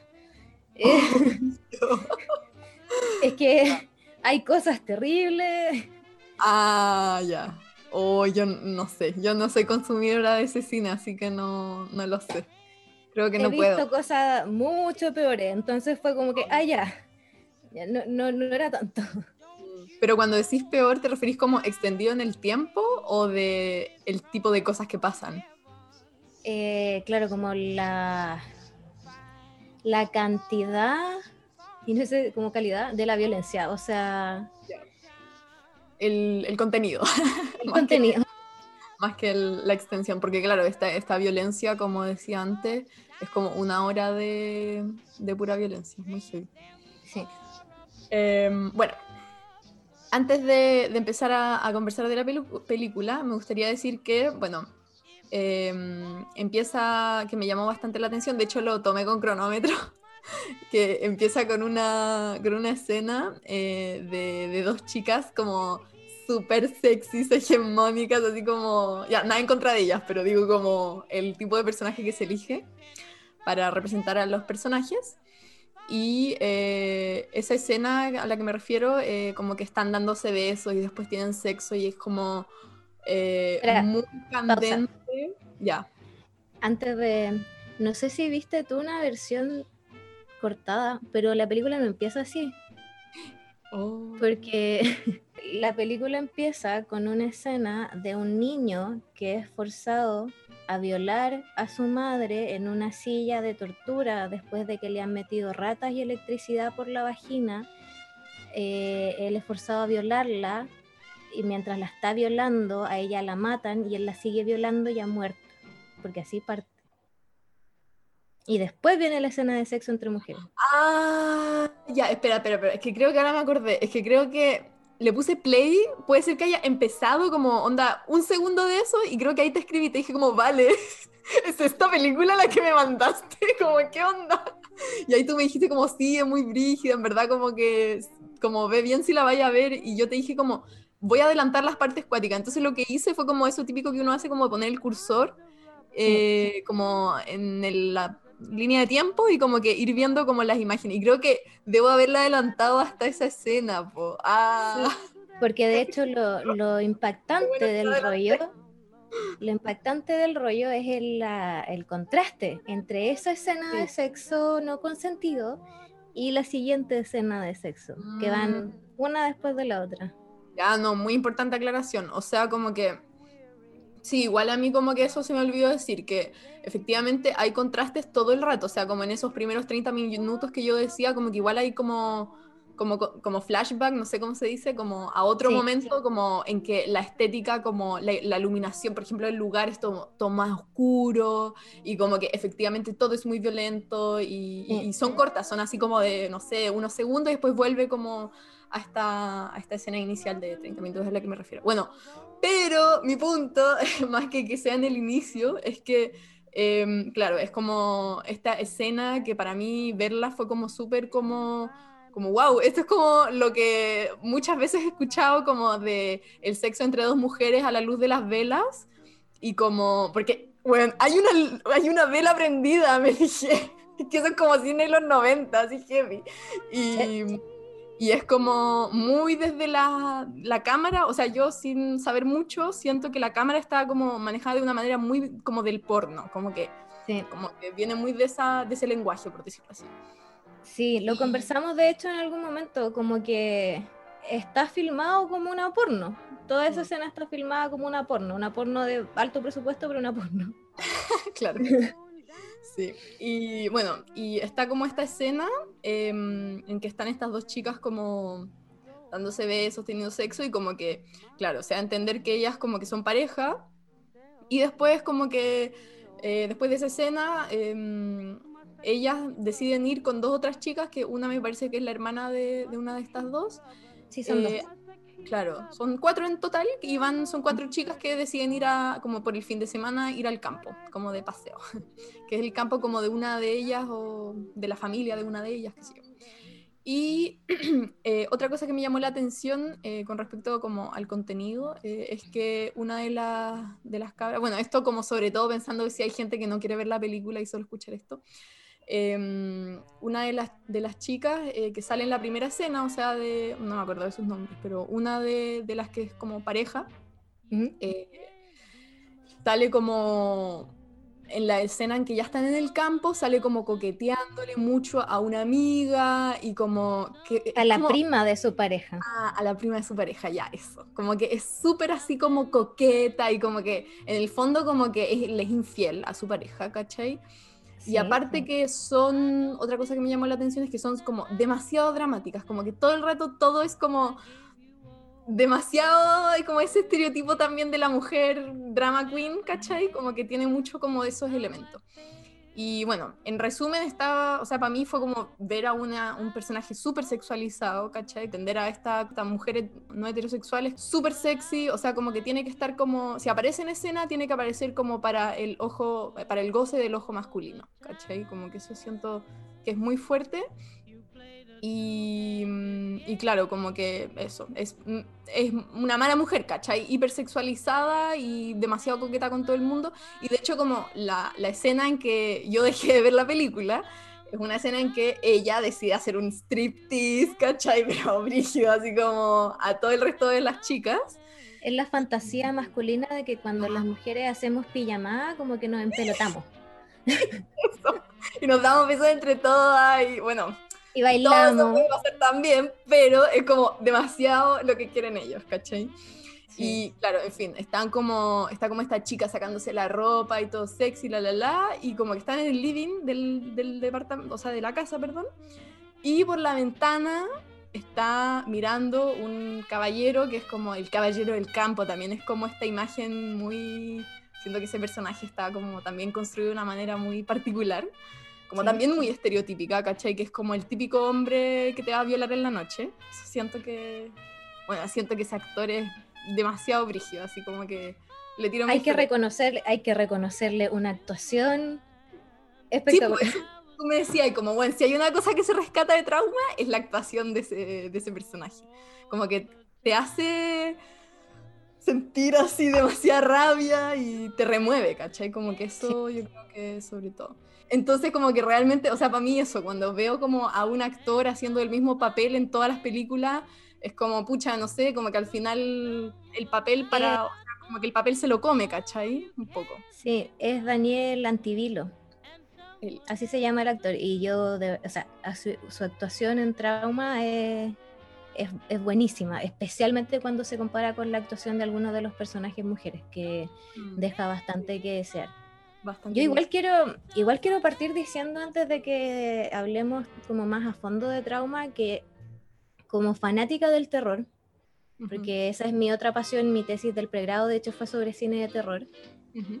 aprecio y reconozco muchísimo lo que hizo Lucio con trauma para lo que significa el desarrollo del cine de género, específicamente la fantasía y terror chilena Ujú. es, es un hito súper importante. También como fanática del cine de terror hay que reconocer la genialidad que tiene esta película en algunos aspectos, como el maquillaje, por ejemplo. O sea, la, la encargada de maquillaje, olvido su nombre en este momento, Ujú. pero recuerdo que estaba, de hecho, cuando, fui, cuando vi la película en el festival, porque hicieron después como una especie de conversatorio. Bueno. Eh, ella, genial, genial, porque eh, te recuerda al cine de terror antiguo, en que todas estas cosas que uno ve como asquerosas no son hechas con, con computadora, es, es maquillaje, es real, eh, efecto especial a la antigua, todas esas cosas las reconozco muchísimo, pero, Pero, un gran pero, eh, en la representación de sus personajes femeninos de sexo disidente, esta cuestión se cae, pero al abismo. mm, sí, no, heavy, o sea, es como, para mí es como lo que no hay que hacer, el manual de lo que no hay que hacer, vean trauma. Sí. O sea, con Sí, respecto a este tema, como, como representar a, a cuerpos que fueron históricamente marginados, ¿cachai?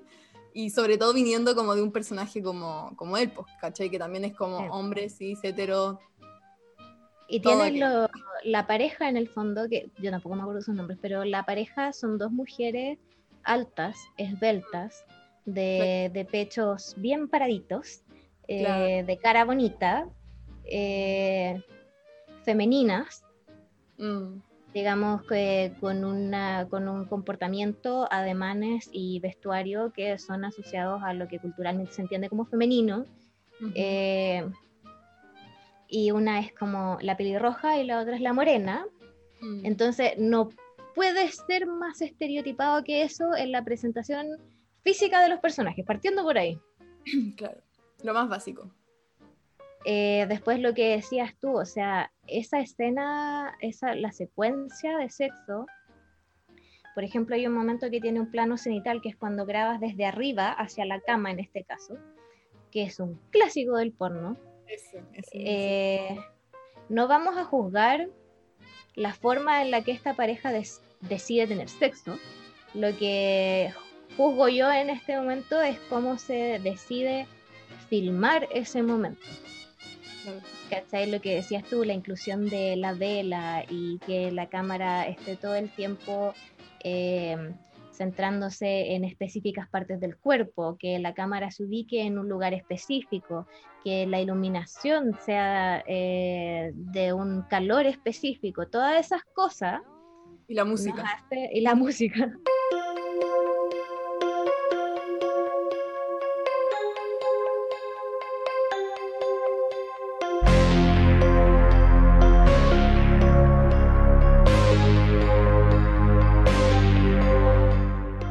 Hacen pensar que estamos viendo una escena porno, o sea, y también está como todo este, mm, esta, no sé, esta característica que siento que tiene mucho el porno, de que los movimientos están pensados para ser vistos desde fuera, no que los vea tu pareja, sino que alguien los vea desde fuera. Como la gran diferencia que hay como con, con estos nuevos pornos, como el posporno, qué sé yo, como, como que es muchas veces como el, el goce de las personas que están ahí, como en ese acto. Sí, como desde dentro, no desde fuera, claro. Sí, sí, heavy.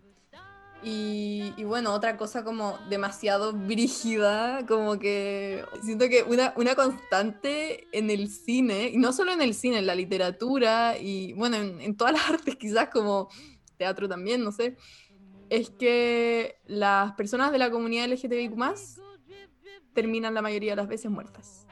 Sí, tiene un nombre el tropo. Ah, ya. ¿Y cuál es el nombre del tropo? El tropo en general es eh, Bury Your Gays, o sea, entierra tus gays. En Tierra de los Gays, sí. Y el nombre específico para las lesbianas, eh, no me puedo acordar en este momento, pero tiene también un nombre específico, que se, Ujú. hay un libro muy bueno que se llama Killing of the Lesbians, que habla Ujú. como de todo eso, de cómo eh, no solo a las lesbianas, sino que en general a las mujeres sexo disidentes Mm. eh, se las mata de alguna manera antes de que termine la película o la serie o el libro o la obra, lo que sea. Y Claro. No, si no esto- las matan, viven en la miseria. Claro, como, sí, como en, en un drama termina, sí, como todo mal. Y eso lo encuentro extremadamente violento a nivel de violencia simbólica, o sea, como el mensaje que te están dando es como, loco, si, si eres diferente a la heteronorma o a la cisnorma o qué sé yo, vaya a terminar muerto, ¿cachai? ¿Cómo mierda te meten eso en la cabeza? Y yo creo que ahí tiene mucho como que ver lo que decías tú, que la mayoría de las veces o antes al menos, esperemos que ahora empiece a cambiar eso, eh, la gente conocía a, su- a las primeras personas LG de la comunidad LGBTQ+, a través de la representación. Entonces ahí hay como, viene ese miedo, ¿cachai? En que cuando tú salís como, esa, ese concepto de salir del closet, los papás te dicen como, pucha, es que lo vaya a pasar mal, el mundo te va a tratar mal, y por eso yo tengo miedo, por eso tengo pena, ¿cachai? Como no porque me decepciones tú, sino porque el mundo te va a tratar mal. Y obvio que esa idea viene también de esa representación, ¿cachai?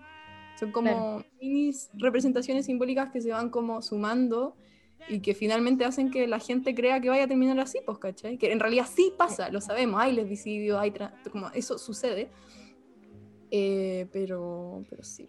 Y en Eh, esta eh. película en particular, voy a hacer un gran spoiler, la Vale. única que sobrevive es la hetero. de, Oye, estas sí. cuatro, de estas cuatro amigas. Y esto es muy brígido porque tiene que ver con eh, la forma en que se estructuran las películas de slasher. Y eso es otra cosa que es como interesante del trabajo de Lucio en esta película porque sigue muy bien las reglas del género. del subgénero slasher de la película de terror, que tiene que tener una final girl. Que aquí entre que es y que no es, porque o sea, no es que sobreviva, igual al final todas mueren, pero eh, la cosa es que eh, digamos que al, eh, en el slasher, que generalmente son eh, películas de adolescentes que son perseguidos por algún tipo de eh, personaje que es humano, a veces no tanto, pero no es un monstruo,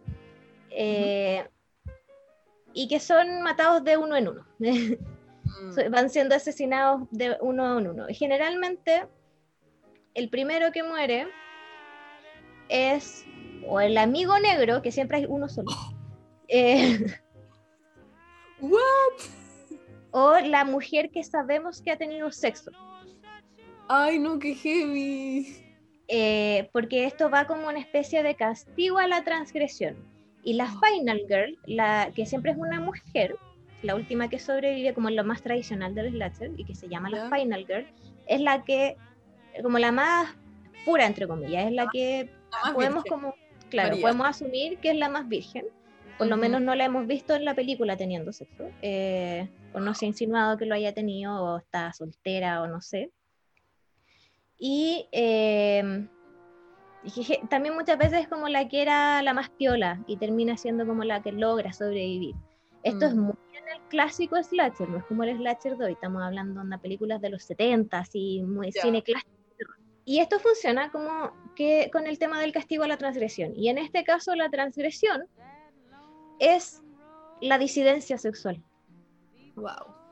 Y esto está súper bien demostrado porque como tú decías, la, de, la morena de la pareja, no me acuerdo los nombres, eh, besa a la prima de su pareja, de la pelirroja, y Luego, cuando está haciendo este striptease que tú comentas, le dibuja como con Sharpie un corazón en la mejilla a la prima.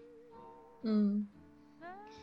Y luego cuando esta, esta persona que tú comentas que la estaba mirando por la ventana irrumpe en la casa junto con otro hombre que después sabremos que es su hijo, eh, y las violan a todas excepto a la, que no, a la heterosexual.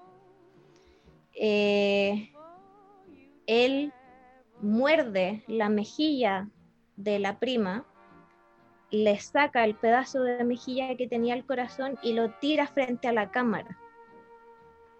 En el fondo está quitándole la marca de su transgresión, que fue la infidelidad y la sexodisidencia. Wow. Y pues la pareja mm ambas van a morir de maneras también muy clásicas del slasher, muy gore, con mucha sangre, mucha cosa, eh, y muy eh, terribles. en esa parte es que le tiro muchas flores a la encargada de maquillaje porque está muy bien hecho, pero... sí, sí. estoy, estoy un poco en shock porque yo como que toda esa parte la adelanté. Entonces, heavy. La que va oh. la que va a sobrevivir hasta casi el final de la película, por lo que la entendemos como la final girl, es la heterosexual, la que estuvo como todo el rato así como desconfiando de la pareja de su hermana, porque ella es la, la hermana de la pelirroja, desconfiando de esta niña morena que es como la mala mujer, porque es muy sexual. Eh, pero eh, ella no va a ser capaz de, porque lo que hace que la Final Girl sea la Final Girl es que ella es capaz de no superar, pero atravesar el trauma y salir al otro lado. Ella no va a ser capaz de hacer eso. Por lo tanto, cuando llega el momento en que ella eh, ya logró matar a ambos hombres, igual no va a lograr sobrevivir porque su trauma eh, le pesa demasiado y las que sí sobreviven son otras dos mujeres que habían sido secuestradas por estos tipos. Una ese mismo día, una niña chiquitita, y la otra, la hermana del tipo, también madre de su hijo, no te sé. que nunca vio la luz, por lo tanto es el ser más inocente que hay. Las que sobreviven es la mujer inocente. Ay, no puedo creer esto. Ahora tengo más rabia que antes. Y yo insisto, esto está muy bien hecho dentro de las reglas del subgénero del slasher. El slasher funciona así. Ahora, hay un motivo por el que esto se dejó de hacer como los 80. Digo yo. Oh, lo, supera- lo habíamos superado como sociedad, weón. ¿Por Lo qué? habíamos superado. ¿Por qué volviste? Oh, no puedo creerlo. De verdad, no. No, sí, la película es... Yo me acuerdo de esto, eso es lo otro que me pasó cuando la fui a ver al festival, pues que yo iba súper preparada para sentir asco y quizás... Pero lo único que sentí todo el rato fue rabia. Ay, lo cual es peor. Porque no tiene un goce. No tiene un goce detrás la rabia. No, Las otras sensaciones sí tienen un goce. Sí, po, de hecho, por eso digo, yo soy fanática del cine de terror, ¿cachai? Me gusta ir a que me asusten, ¿cachai? Estoy súper Claro. preparada para que vayas y me asustes y lo voy a pasar súper bien.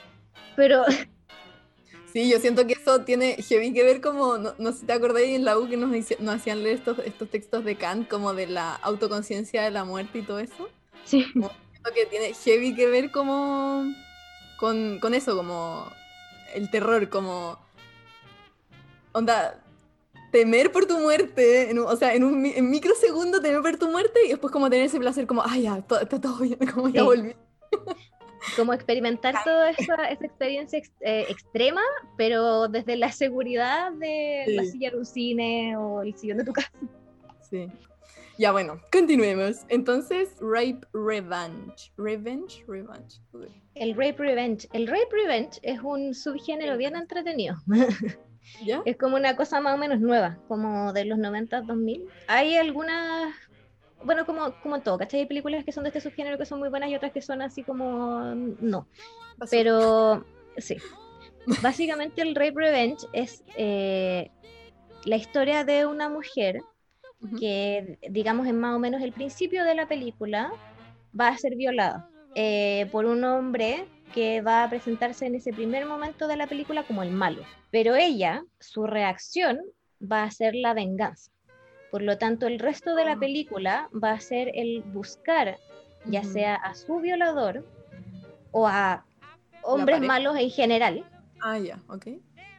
y matarlos Mm, de distintas formas. Eso es como lo, lo- lo básico de la cuestión. Entonces. Trauma pasa de ser slasher. Eh, en todo ese primer pedazo es película de slasher, cuando ellos están haciendo la violencia hacia ellos.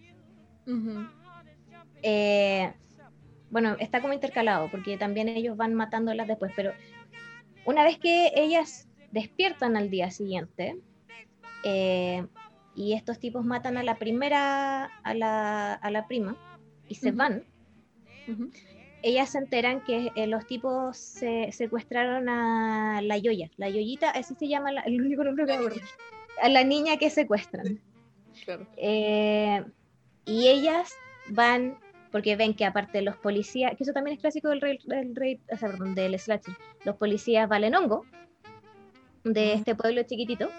Entonces eh, dicen, tenemos que ir nosotras a salvar a esta niña eh, en, en una especie de evitar que a ella le pase lo que nos acaba de pasar a nosotras, eh, pero después también se va convirtiendo en, en venganza por lo que nos hicieron.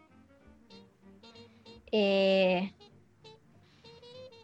y la, la idea más o menos del Rape Revenge es que se diluyen los límites de quién es el comillas malo de la película. Eh, Sí. entonces, esta película trata de ser una mezcla de, de estas dos cosas, según mi análisis. Eh, pero está más, eh, más centrada como en las reglas del género del slasher. Oye, pero vale, ¿tú qué opináis sobre ese, mm, esa categoría del rape reva- revenge? Revenge. Es que por eso hay, hay de la todo. de porque. Por ejemplo, hay, hay algunas películas que yo he visto de este como subgénero, no he visto muchas. Eh, tampoco hay tantas. eh. Que sí están, de sí, es más o menos nuevo. Mm. Que sí están hechas, de partida están hechas por directoras, realizadoras, mujeres. y que sí están en el fondo eh, tratando de representar la rabia colectiva de las mujeres hacia los violadores, los abusadores. Están tratando como de eh, mostrar esta desesperación, esta rabia a través de la venganza. Mm. Pero hay otras en las que lo que tú ves en el fondo es que la mujer termina convirtiéndose en la mala y termina como representándose como si estuviese, en el fondo ha perdido la cordura, ¿cachai? Y, y asesina de, de las formas más cruentas, ¿cachai? Eh, a, a hombres que quizás no lo merecían, como que tiene esos dos... Sí. O sea, como claro, como como la, la venganza, pues, como quien finalmente tiene la razón de, de vengarse. Eh, como esta, esta cuestión de ojo por ojo, diente por diente, como toda esa... Claro. Tú, hay una película que no me acuerdo el título, pero que es como escandinava, una cuestión eh, eh, muy poco conocida, que a mí me gustó harto porque me gustó ver la, la escena que, de la reacción de la mujer luego de ser violada. ¿Ya? Eh, de forma violenta por un, en una especie como de home invasion, ¿cachai? Un tipo como que, no me acuerdo si le toca el timbre como diciendo que era entre un paquete, no me acuerdo cómo, pero la cuestión es que ella le abre la puerta y él entra, eh, la viola y le roba. Y me gustó ver una reacción de puro dolor y rabia. No una mujer que obviamente puede pasar, pero no solamente se representa a la mujer como tirada en el suelo, muerta sin... Claro. En shock, hecha mierda, así como... claro. ¿cachai? Pero también existe Ujú. esta otra reacción que es de, de, el- el- de gritar, ¿cachai? De gritar a todo pulmón, de, de sentir una rabia. Y, y por último, y por último estamos hablando de representación, o sea, no es como literal que la mujer como que onda después tenga que pararse y gritar, sino como es representar como toda la sensación que viene posterior a la violación, que efectivamente hay de eso, de grito y de rabia, pero que... Exacto. Y por eso también como que, porque cuando comienza el Rape Revenge es- lo hacen directoras, después como que se diversifica, Ya. pero comienza como con esa intención, ¿cachai? Como de mostrar eh, a través de la representación eh, no solamente el aspecto que se ha mostrado tradicionalmente del, después de la violación, sino también como todo este rango de otras emociones e incluso el deseo de venganza que puede existir, ¿cachai? Claro. Sí, igual sobre eso, como, o sea, como que me hace harto pensar, porque sí, o sea, si me decís como que nace a partir de, de mujeres que quieren mostrar la otra parte, como que sí, bacán. Pero también me pasa que siento que, y que es algo que viví, ¿cachai? Como después de vivir una violación, la gente que te rodea, hombres, ¿cachai? Todos te dicen como, pero vamos a sacarle la chucha, pero vamos a matarlo, no, a este weón hay que llamar a los pacos, y, y como toda esa cuestión masculina, como de la venganza, como a partir de la violencia también, a partir como de, como, no sé, como dien- ojo por ojo, diente por diente, ¿cachai? Como esa lógica. Y siento que lo que le pasa muchas veces a las mujeres, eh, bueno, igual lo digo desde un lugar personal, por eso no tengo idea cómo le pasará a todo el resto de las personas, pero lo que yo he visto y también en, la- en las personas que me rodean, que también lo han vivido, es como que tú no querés ir a matar al loco, ¿cachai? Tú no querés ir a pegarle, como tú querés que deje de hacerlo, tú querés que haya justicia, tú querés como sanarte, como Mm. es como por otro lado la cuestión, ¿cachai? o sea, una cuestión más colectiva. Porque Sí, sí. por lo menos a mí me pasa, eh, como si yo pienso en, en mi experiencia de abuso, me pasa lo mismo que a ti, Mm, pero si pienso en la experiencia de abuso de todas, colectivo, sí, sí, sí, sí. es, es distinto. Es ¿cachai? lo que pasa en las que- marchas. O sea, cuando estáis Sí. en una marcha feminista y aparece un funao, ¿cachai? Weón, vais con el cuerpo a sacarle la chucha, ¿cachai? Porque estáis como en el colectivo y tenéis la euforia en el cuerpo y es como otra tónica, otra lógica que cuando, no sé, vos estáis sola y no sé, te acaba de pasar o qué sé yo, ¿cachai? Estáis en el shock, qué sé yo. Pero sí, interesante. Ya, entonces tú decís que es como una mezcla entre esta como venganza de violación y... Y el slasher- slasher. ya. Y el Sí. slasher es porque finalmente eh, se difumina un poco como, o sea, como esto de como que la violencia es ejercida por todos finalmente. En- Pero en esta, en esta película, el, el slasher es. eh, como que toma ese nombre por el, el verbo en inglés del slash, de, porque el slasher se caracteriza por esta cuestión media gore de, de, de abrir las tripas, ¿cachai? Ese es como el, Sí, sí, sí, sí. el, el rollo del slasher. Ya, ya, ya, ok. Pero es que no me acuerdo bien, pero al final, porque esa parte la pasé rápido, pero al final la loca como que mata a una guagua, ¿no?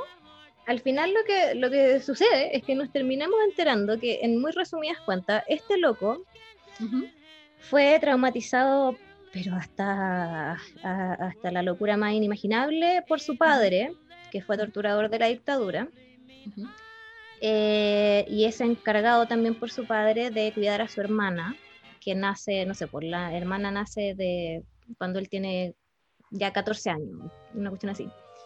Eh, y él lo que hace es mantener a su hermana encerrada y encadenada en este como lugar de tortura.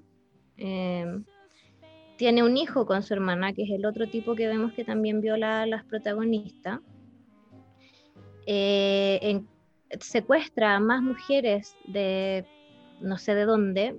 Eh, Vemos que se las va comiendo de a poco vivas. Eh, y que tiene eh, otro hijo o- con la hermana poco antes de que esto suceda. Por lo tanto, al final de la película, una vez que la Final Girl por fin logró matar a los dos tipos y liberar a la hermana y a la niña, se encuentra con este bebé con pene. Eso es el, el énfasis, porque ella revisa. Mm. Ah, uh. Y Oh God, oh God. no es capaz, porque ella vio como este es el, el loco que la, el primero es el padre y el otro era el hijo, están los dos igual de mal de la cabeza, no es capaz de imaginar que este niño no vaya a ser igual Mm. y por Ay. eso lo intentan matar. Mm.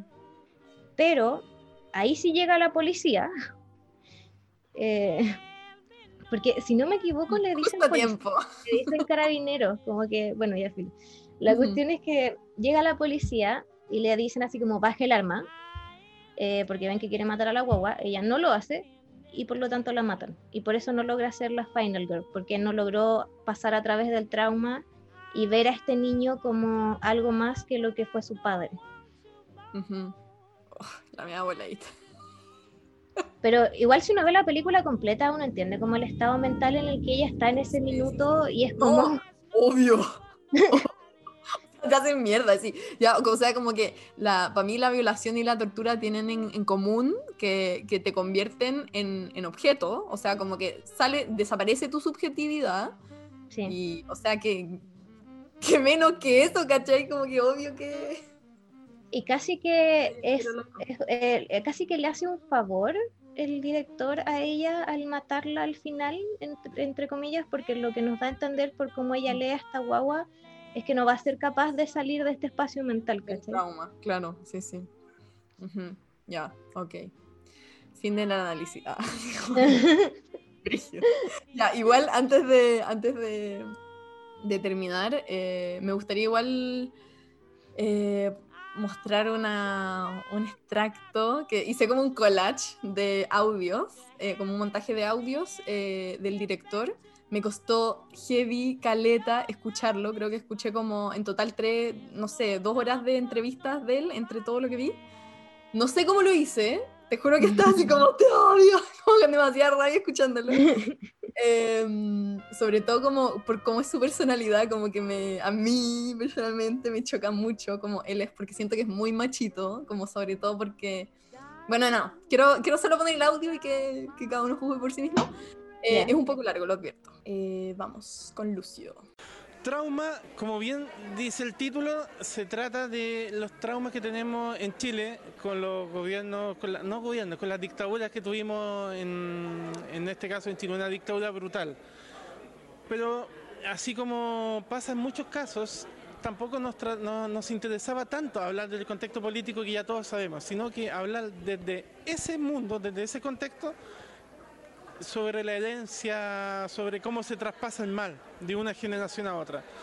Y yo hace rato tenía la idea de hacer un Rape and Revenge, pese a las dificultades y a lo, por así decirlo, poco apropiado, que es tocar un tema así en, en el mundo actual, en la contingencia actual, donde abundan los femicidios, donde el abuso es una cosa que todos los días vemos en las noticias, las veo en Argentina, las veo en Chile, en México, donde presentamos por primera vez la película. Pero justamente por eso es que creíamos necesario hablar de este tema con mucha crudeza. La película es muy, muy violenta. De hecho, en algunos reviews buenos que hemos tenido, muy buenos, se la toma como la nueva Serbian Film en cuanto a la- a la- al nivel de extremo de explicitez que tiene. Y, y Trauma nació desde eso, desde el pesimismo, desde contar. Por primera vez en pantalla en Chile se da eh, que mostramos algunas de las mm, maquinaciones de tortura que tuvimos en la dictadura de Pinochet, pero por sobre todo, ¿qué significa eh, ese tema? No solo para Chile, sino para los, latinoamericanos. Y bueno, por eso también es una de las películas más destacadas de, de- de Buenos Aires Rojo Sangre, porque más allá de lo explícito, de lo crudo, de lo violento que tiene, es una película que pretende violentar al espectador porque toca to- temas violentos. El abuso sexual es un tema violento. Las dictaduras que hemos tenido es un tema violento. Y ante el cual creo que como realizador y espectador uno no puede quedarse al margen y de alguna forma este es la- el- el modo en que tenemos de mostrar nuestro descontento y punto de vista sobre esta situación actual. Nosotros, hasta el momento ah, que eh, comenzamos el estreno hace tres semanas, ya tenemos 15 selecciones oficiales en festivales. Este es el festival número 3. Y, solo nos hemos quedado en algunos festivales por cosas de censura, que ya sea por cosas legales o por problemas de demanda cosas así, no pueden pasar la película. Que la disfruten, que lo pasen mal, que lo pasen bien. Eh, en todas las sesiones donde hemos estado sale gente de la sala, sale. Y no es la campaña típica de publicidad que, que gente salió vomitando. Pero sí, acá hemos comprobado que sale gente de la sala. Eh, pues la película no tiene, no- no tiene, no tiene nada blanco, es una película muy extrema. Es la más extrema que se ha hecho en Chile, probablemente una de las más extremas que se ha hecho en Latinoamérica. Tocamos temas álgidos, tocamos temas controversiales, pero desde, desde el respeto, la sobriedad y especialmente la seriedad que requieren temas así. casi me, me llegué a desalentar un poco porque estábamos siendo rechazados de muchos festivales. Pero el- el- la razón de, los- de rechazo no era que fuera mala película. Y justo estaba muy en boga eh, en Me Too lo- las denuncias de acoso y abuso sexual de Weinstein y un montón de cosas a nivel global. Y en el fondo cualquier película que tuviera como tema de fondo el abuso sexual hacia mujeres iba a ser castigada antes de verse. Y eso nos pasó en más de algún festival cuando Trauma no trata de eso. O sea, si bien eso es súper importante en la trama, Trauma trata del abuso del ser humano hacia el ser humano, hacia, su, hacia, hacia el prójimo. Trata sobre cómo, cómo la violencia engendra violencia. Perdón lo largo. se, me había, se me había olvidado esa parte. ya, mira. Hay, una, hay una violación a un bebé también. Ah, no lo vi. No lo veas. Mira, entre. No, no, no. Entre tanta violencia, yo creo que. Como que se pueden pasar cosas. Em, mira, una de las primeras cosas que me parece insoportable de este loco es que dice como. Todo el rato es como autorreferente. Como que eso es como lo primero que. Onda, ya no hablando del contenido, como hablando de como él como su persona. Porque igual, de verdad que para mí es súper importante como a partir de todo esto que se dice como hay que separar al artista de tu obra. Como que yo de verdad me enfoco mucho en entender como de dónde vienen, de, quién es el artista, ¿cachai? Y, y el loco dice, yo creo que una, en lo que escuché, yo creo que dice unas 20 veces como, tuvimos súper buenas reseñas, esta es la película más violenta, onda, yo tengo el pene más grande de esta sala, eso es lo que está diciendo.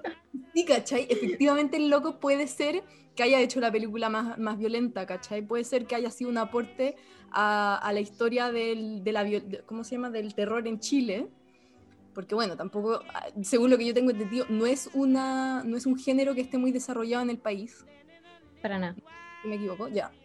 Entonces, bueno, como que eso siento que es una cosa que no puedo dejar de decir.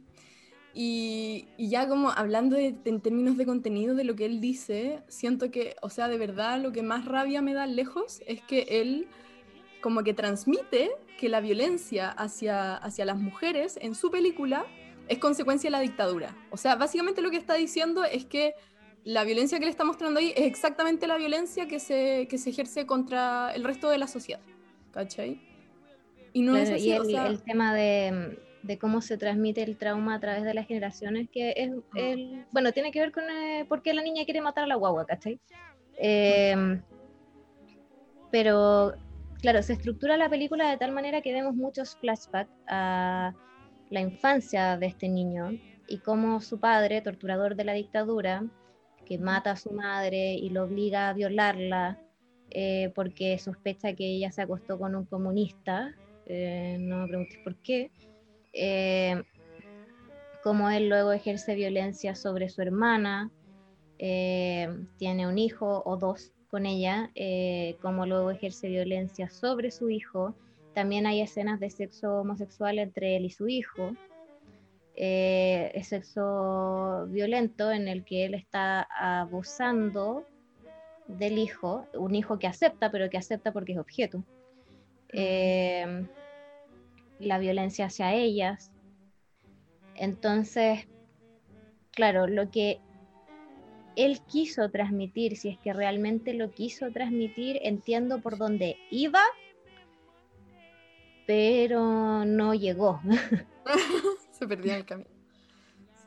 O sea, sí, yo creo que efectivamente como que podríamos decir, o sea, y él se muestra en la película como el tema de los milicos y la dictadura, ¿cachai? Pero siento que de verdad como que, o sea, para mí, yo con lo que me quedo al final de la película es con, con todo esto como de, de la violación, ¿cachai? Del castigo hacia las mujeres no heterosexuales. Me quedo con, más con esa parte, obviamente porque de dónde viene mi ser y mi sensibilidad y de mi experiencia, ¿cachai? Obviamente. Pero por eso también encuentro muy bacán la cita que pones al inicio de tu, de tu tesis que tiene que ver con eso, pues como, no me acuerdo cómo es la cita, pero, no sé si tú te acuerdas, pero Eh, es como... Dime No. más o menos qué dice, porque puse varias. Ah, es la, es la primera que decís, o sea, no sé si es la primera, pero creo que es la primera en que decís como que, que hay que tener cuidado con cómo se representa, porque lo que para ti puede ser un ejercicio académico, para otro puede ser como, eh, como podéis tocar como sus más brígidos traumas o como su experiencia, la weá es que vive él la- en el cotidiano, ¿cachai? Como no sé. Sí, si quieres te la, la tengo, si quieres te Sí, la dale, léela, por favor. pero tengo que ir traduciendo. Eh, Dale, dale. Dice, cuando debates con una persona sobre algo que afecta a esa persona más de lo que te afecta a ti, recuerda que va a tener un impacto emocional mucho más grande en ellos que en ti. Para ti puede sentirse como un ejercicio académico, para ellos se siente como revelar su dolor solamente para que tú lo invalides, invalides su experiencia y algunas veces su humanidad. El hecho de que puedas mantenerte más calmo en estas circunstancias es una consecuencia de tu privilegio, no un eh, aumento de objetividad de tu parte. Eh, Claro. Sé humilde. Sí, eso. Mil aplausos. O sea, como que, por favor, que esta persona lea esta cita. Como que, como que de verdad le falta eso. Como que, no sé. Ah, que me da. Sí, de hecho, por eso la puse- es una cita de un anónimo. Por más que buscaba, no lograba encontrar quién lo dijo, Obvio que fue una mujer. pero encuentro que es- súper pertinente, especialmente para todos nosotros que nos dedicamos a la teoría Sí, eh, y también para la gente que se dedica a la realización de, de representaciones. claro, de representación, claro, sí. Todo el rato, o sea, es que hay que escribir, hay que escribir, para mí siempre como que hay que trabajar desde, desde tu privilegio, reconociendo tu privilegio, ¿cachai? Eh, es algo que he tratado como de hablar, no, yo creo que siempre uno puede escarbar más en como su lugar de privilegio y, y en tratar de como, lo que decías tú, como tratar de incluir al otro desde su relato, ¿cachai? No desde tú teorizando como desde tu cuna de oro. ¿cachai? ¿Qué sé yo? Bueno, em, sí, como que el loco habla, esa parte en que dice como, como que siempre que se haga desde el respeto, eh, y es como, weón, Yo hablé, yo hablé con él personalmente cuando estaba buscando su película para verla porque no lograba encontrarla en ninguna parte. ¿Ya? eh, porque efectivamente estaba siendo censurada en muchas partes. Eh, Yo me contacté directamente con varios de los realizadores de las películas que estoy analizando porque no podía encontrarlas, entonces me contacté con ellos para pedirles que sí, por favor, me podían dejar ver sus películas, bla, bla. Y él me dijo que él no puso mujeres eh, disidentes porque quisiera representar específicamente como mujeres disidentes, sino que trató de poner un tipo de personaje que es muy poco utilizado en el terror. O sea, en el terror es muy poco común en el terror clásico que haya personajes de mm, disidencia sexogenérica. Entonces, como que él quiso poner personajes que desafiaran esa norma. Eh, pero no tenía un interés particular en representar mujeres disidentes.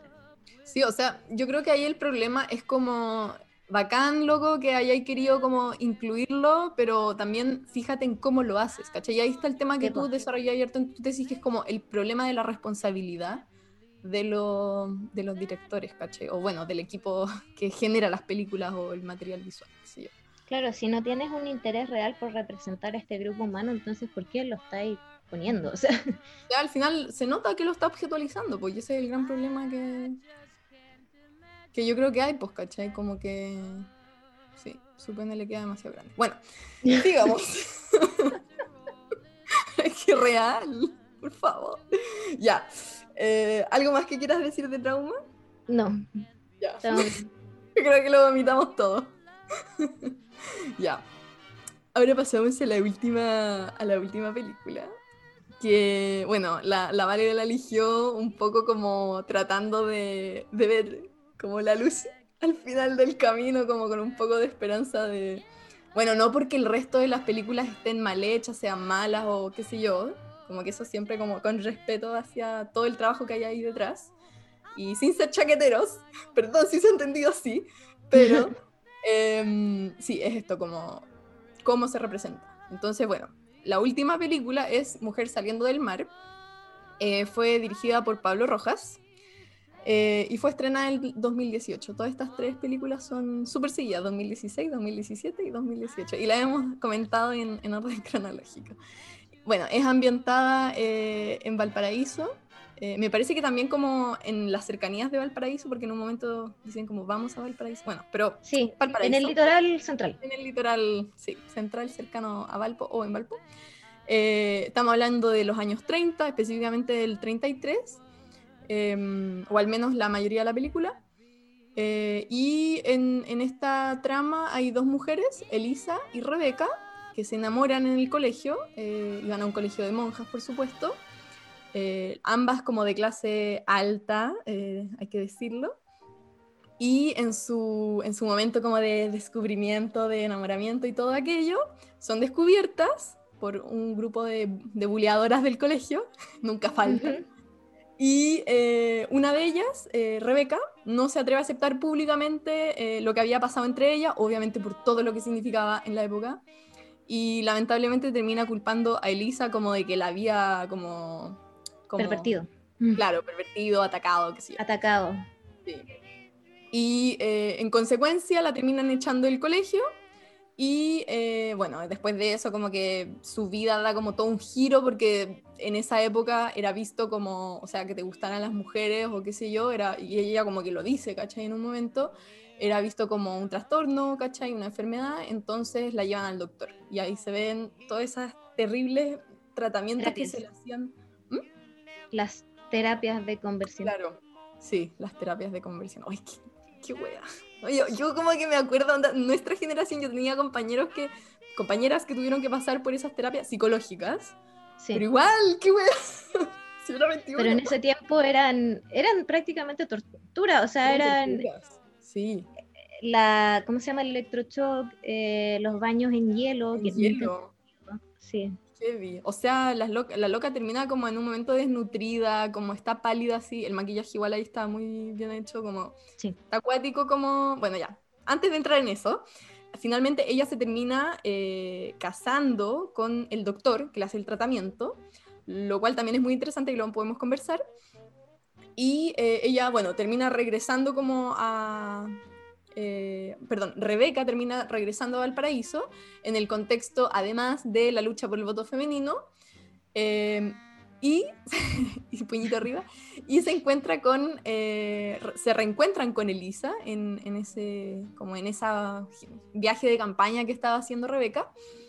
Y bueno, ahí sus vidas dan un vuelco inesperado y como que mm, ellas, em- no sé, ya no, voy a dar el spoiler, terminan como eh, reencontrándose amorosamente, se terminan como disculpas, o sea, una le perdón al otro, claro, y como que es como el reencuentro de pareja también. Bueno, eso es un poco la, la, la trama. No sé si quieres agregar algo. Eh, no, yo creo que esa es como un buen, Ujú. buena sinopsis para Así empezar a... para empezar, claro. Bueno, entonces te pregunto, Vale, ¿qué te pareció esta película? Esta película me encantó. Eh, también porque la vi hace- es la última que vi de todas las que estoy analizando. Eh, está, estuvo disponible, no sé si sigue disponible para ver en onda media eh, a- hace no tanto tiempo, creo que Sí. fue este año. Está, está en YouTube eh, seccionada por partes también, si la quieren buscar por ahí. también. Y también había visto, llevaba viendo, porque ya discutimos Victoria Rosana Maite, que es como un buen punto de partida y tiene muchos puntos positivos. Trauma, que es como el otro lado del espectro, pero entre medio, eh, la representación eh, de la mujer sexo disidente es súper estereotipada. eh, en muchos casos está muy mal hecha. O sea, venía yo como de decepción en decepción y encontré mujer saliendo del mar y fue como aquí, aquí está. eh, la, la redención de este periodo, digamos, del periodo que estoy tomando yo, que es hasta el 2019. Eh, es- especialmente, bueno, uno por cómo integra también eh, la temática histórica, vemos una aparición del MEMCH, Clotilde Barros. Sí, y especialmente por el final. Ujú. Eh, lo podemos discutir después, pero lo que a mí me, me conquistó fue el final. Perfecto. Em, sí, yo creo que otra cosa interesante que tiene la, la- esta película es el tratamiento como, como de los conflictos, por decirlo así, internos que se van dando, que también está en la primera película que comentamos. Em, que es como, bueno, como Elisa, que es la protagonista, como que se enfrenta como a este, a esta como situación en que ella sabe que su amor es hacia Rebeca y como que por dentro se le mueve todo. De hecho hay una escena muy bacana en que le dice al, al marido como hasta la caricia más inofensiva de Rebeca me movió más que, que cada, cada día que pase contigo. Y la wea es como... Sí. Tiene mucho conflicto internamente, ¿cachai? O sea, en el momento Y en la que... película es, es muy triste también, o sea, hay mucha... También vemos violencia de otro tipo eh, en, en esta película, pero es realista. Eso, a eso voy, que ella como que vuelve Rebeca a como a, a encontrarse con ella y como que la trata, Elisa la trata súper mal, como que es súper reacia como a, a perdonarla, a juntarse con ella, qué sé yo. Em, y, y cuando ya se empiezan a enamorar de nuevo, como que no, no, no quiere como, o sea, no, no es tan fácil para ella decir como, ya sí, voy a dejar a mi marido y me voy a ir contigo, como que, ¿a dónde, cachai? Sí, pues. Sí. Y mm, bueno, también hay otra escena, un personaje que encuentro que es muy interesante y me encanta mucho que esté en la película, que es este doctor como que viene del extranjero, porque hay como hay como todo un circulito como como de esta mm, elite, no sé cómo decirlo, intelectual, en que está Rebeca y está Clotilde Barros y están como todas las feministas que de la época como luchando por el voto y, y es como todo un círculo en que no sé hay como una chica que también va como a bailar eh, como no sé si viene de la India pero como que baila unos bailes bailes indios como con música exótica y como que es todo como una como un mundo de transformaciones por decirlo así que se está viviendo y hay un personaje dentro de, ese, de esa escena en que también toman absenta y como todas esas cosas que están viviendo en Europa. detalle así muy bueno. Buscando la verde. y, y la cosa es que hay un personaje que es un doctor, que también es, al igual que el esposo de, de Elisa, es psiquiatra. psi- Psiquiatra. Y él como que viene como del psicoanálisis, ya es como el alternativo. y, y un poco es como el aliade, siento que tiene como esta figura como del Sí. machito alternativo aliade, ¿cachai? Que como que está como con la feminista y todo pasando y como que el doctor como que tiene como una nueva forma de ver la medicina y como todo este rollo. Y hay una escena muy buena en que eh, como último recurso, Rebeca intenta de llevar a, a este doctor a rescatar a Elisa cuando está viviendo todas estas terapias de electrochoque, etcétera, y Por todo segunda como vez. infierno por segunda vez, claro, y ya está como básicamente muerta, es como muy heavy la imagen de ella, y, y llega como este doctor a, como a salvarla supuestamente, y, y sube y va solamente con a hablar con el esposo porque no dejan pasar a Rebeca, obviamente, porque es mujer y porque obviamente como que el loco ya la tenía entera cachada que estaba Sí. tratando de, de escaparse con su esposa. Y, y es cuático porque el loco, después de hablar con el tipo, es como, no, sí, sí, está todo bien, la terapia Hace un electrochoque, 180. Sí, así como que cambia totalmente. Y me encanta porque es muy real, muy real. Esa wea es como, es un personaje que existe, ¿cachai? Que es como, como este hombre que parece aliade, eh, pero que al final igual es machito, ¿cachai? Sí. O sea, bueno, es complejo, o sea, todos podemos cambiar, no, no digo que no, pero como que muestra ese problema, lo encuentro interesante. Claro. En el fondo vemos a esta persona como que está eh, tratando de simular eh, este, este New Age como para calzar en este grupo intelectual que comentáis tú, pero que en el fondo sigue siendo un psiquiatra del psicoanalista, o sea, del psicoanalismo freudiano. O sea, con decir eso lo decís todo. Sí, pues sí, de hecho como que en un momento hablan de Freud, así como, ay, sí, mi marido le gusta Freud, ay, sí, a, a, a quién no le gusta Freud, y es como, oh, A mí. a nosotras. Hola, bueno, hablando desde el futuro. Em, sí, y bueno, ¿y cómo, cómo te parece que está tratada como eh, el erotismo, la sexualidad en esta película?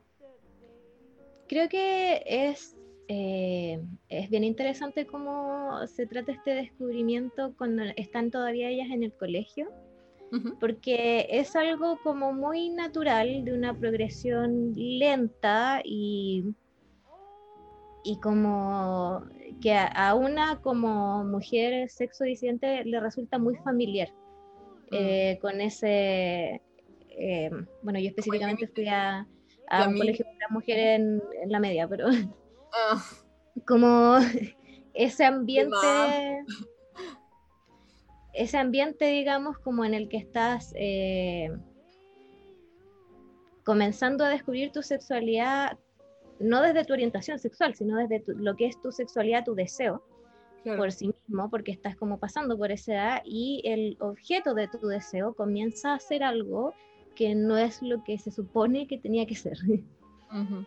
Creo que eso está como bien representado, no está exagerado, no, no está tampoco sobresexualizado, que es algo que pasa de repente en, en las películas que se dedican como al descubrimiento de la sexualidad de mujeres sexodisidentes, como que por esto mismo de que están hechas para el ojo masculino, como que se sobresexualiza a las adolescentes, cosa que no, no me agrada. Y también siento que está como, como tú decís, como eso del el ritmo, siento que es muy real, eh, como, como este momento en que tú empezás a ver a tu amiga y es como, uy, parece que me gusta, no lo sé, ¿qué le pasará a ella? Y como toda esta confusión como que te va pasando y como que eso, siento que esa parte, esa, es- específicamente eso, como entre esas miradas que se pegan, como de repente como esos acercamientos, pero como que no, y al final se lanzan y qué sé yo.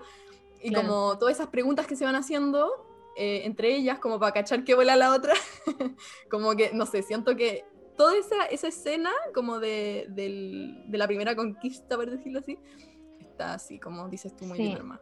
todo ese pedazo y también como el, el momento en que ya llegamos como al clímax de esta conquista que es el beso, Mm. que bueno, todos conocemos, o no, no, no todos, eh, no hay que ignorar a la gente asexual, pero la mayoría conocemos Ujú. eh, este sentimiento como de estar muy cerca de la otra persona y no estás seguro de si sí o si no. que en el caso de em, que la persona que está frente tuyo sea del sexo opuesto, puede ser recibido con un no me gustas, pero en el caso de que la persona que está enfrente tuyo sea del mismo sexo, puede ser recibido con un no, satánico. O sea, hay, hay una diferencia de lo que se arriesga, y pensemos que esto es en los años, de hecho esa, esa parte está en los años 20. Claro. Eh, entonces también como esa, esa tensión de ese momento, yo creo que está bien hecho. Mm, sí. Totalmente. Em, bueno, hay otro tema ahí que encuentro muy interesante que es el, el tema del poder, que bueno, es temático. Em, o sea, tiene que ver con el guion o con el contenido, que es como esto del que decíamos antes, como del médico esposo. Mm. em, hay una escena muy fuerte en que, en que el tipo, el esposo ya cacha que, que esta loca está como volviendo a enamorarse de, de, de Rebeca. Y, y como que la trata de sobornar, la manipula, porque él tiene como poder sobre su madre, porque su madre está también como, está en un proceso de, de ser internada. Demencia sí. Claro, demencia senil, entonces como que él como doctor y esposo, o sea, tiene poder como doctor y eso lo ocupa para su, su potestad de esposo, ¿cachai? Claro. Y, y eso también es muy fuerte en, en, una segunda escena en que yo creo que es como la, mi escena, esta weá va a sonar muy rara, pero es mi escena favorita de la película porque es como de la primera, es, no, no de las primeras, pero de las pocas escenas de violación que he visto en el cine que es como, bueno, like, así, heavy like. Eh, que es como este doctor que entra, o sea, hace ingresar a su esposa como a todas estas terapias de electroshock y la deja como prácticamente, como decía, muerta, Mm. eh, como muerta viviente, así como heavymente. Y, y, después de como hacerle estas terapias y todo y dejarla así hecha mierda, eh, se van a acostar y el tipo, o sea, para mí eso, esa escena es una violación. No sé, quizá hay otra gente que para no mí, lo vea no, para mí también. Sí, pero, o sea, francamente, o sea, como que es, eh, y, me encanta porque es el tipo de violación más invisibilizada, que es la violación en, en, dentro de la pareja, en este caso dentro de un matrimonio, eh, en que se da por sentado que por estar en pareja o por estar en matrimonio, eh, el hombre puede llegar y penetrar a la mujer en cualquier momento. No hay ningún...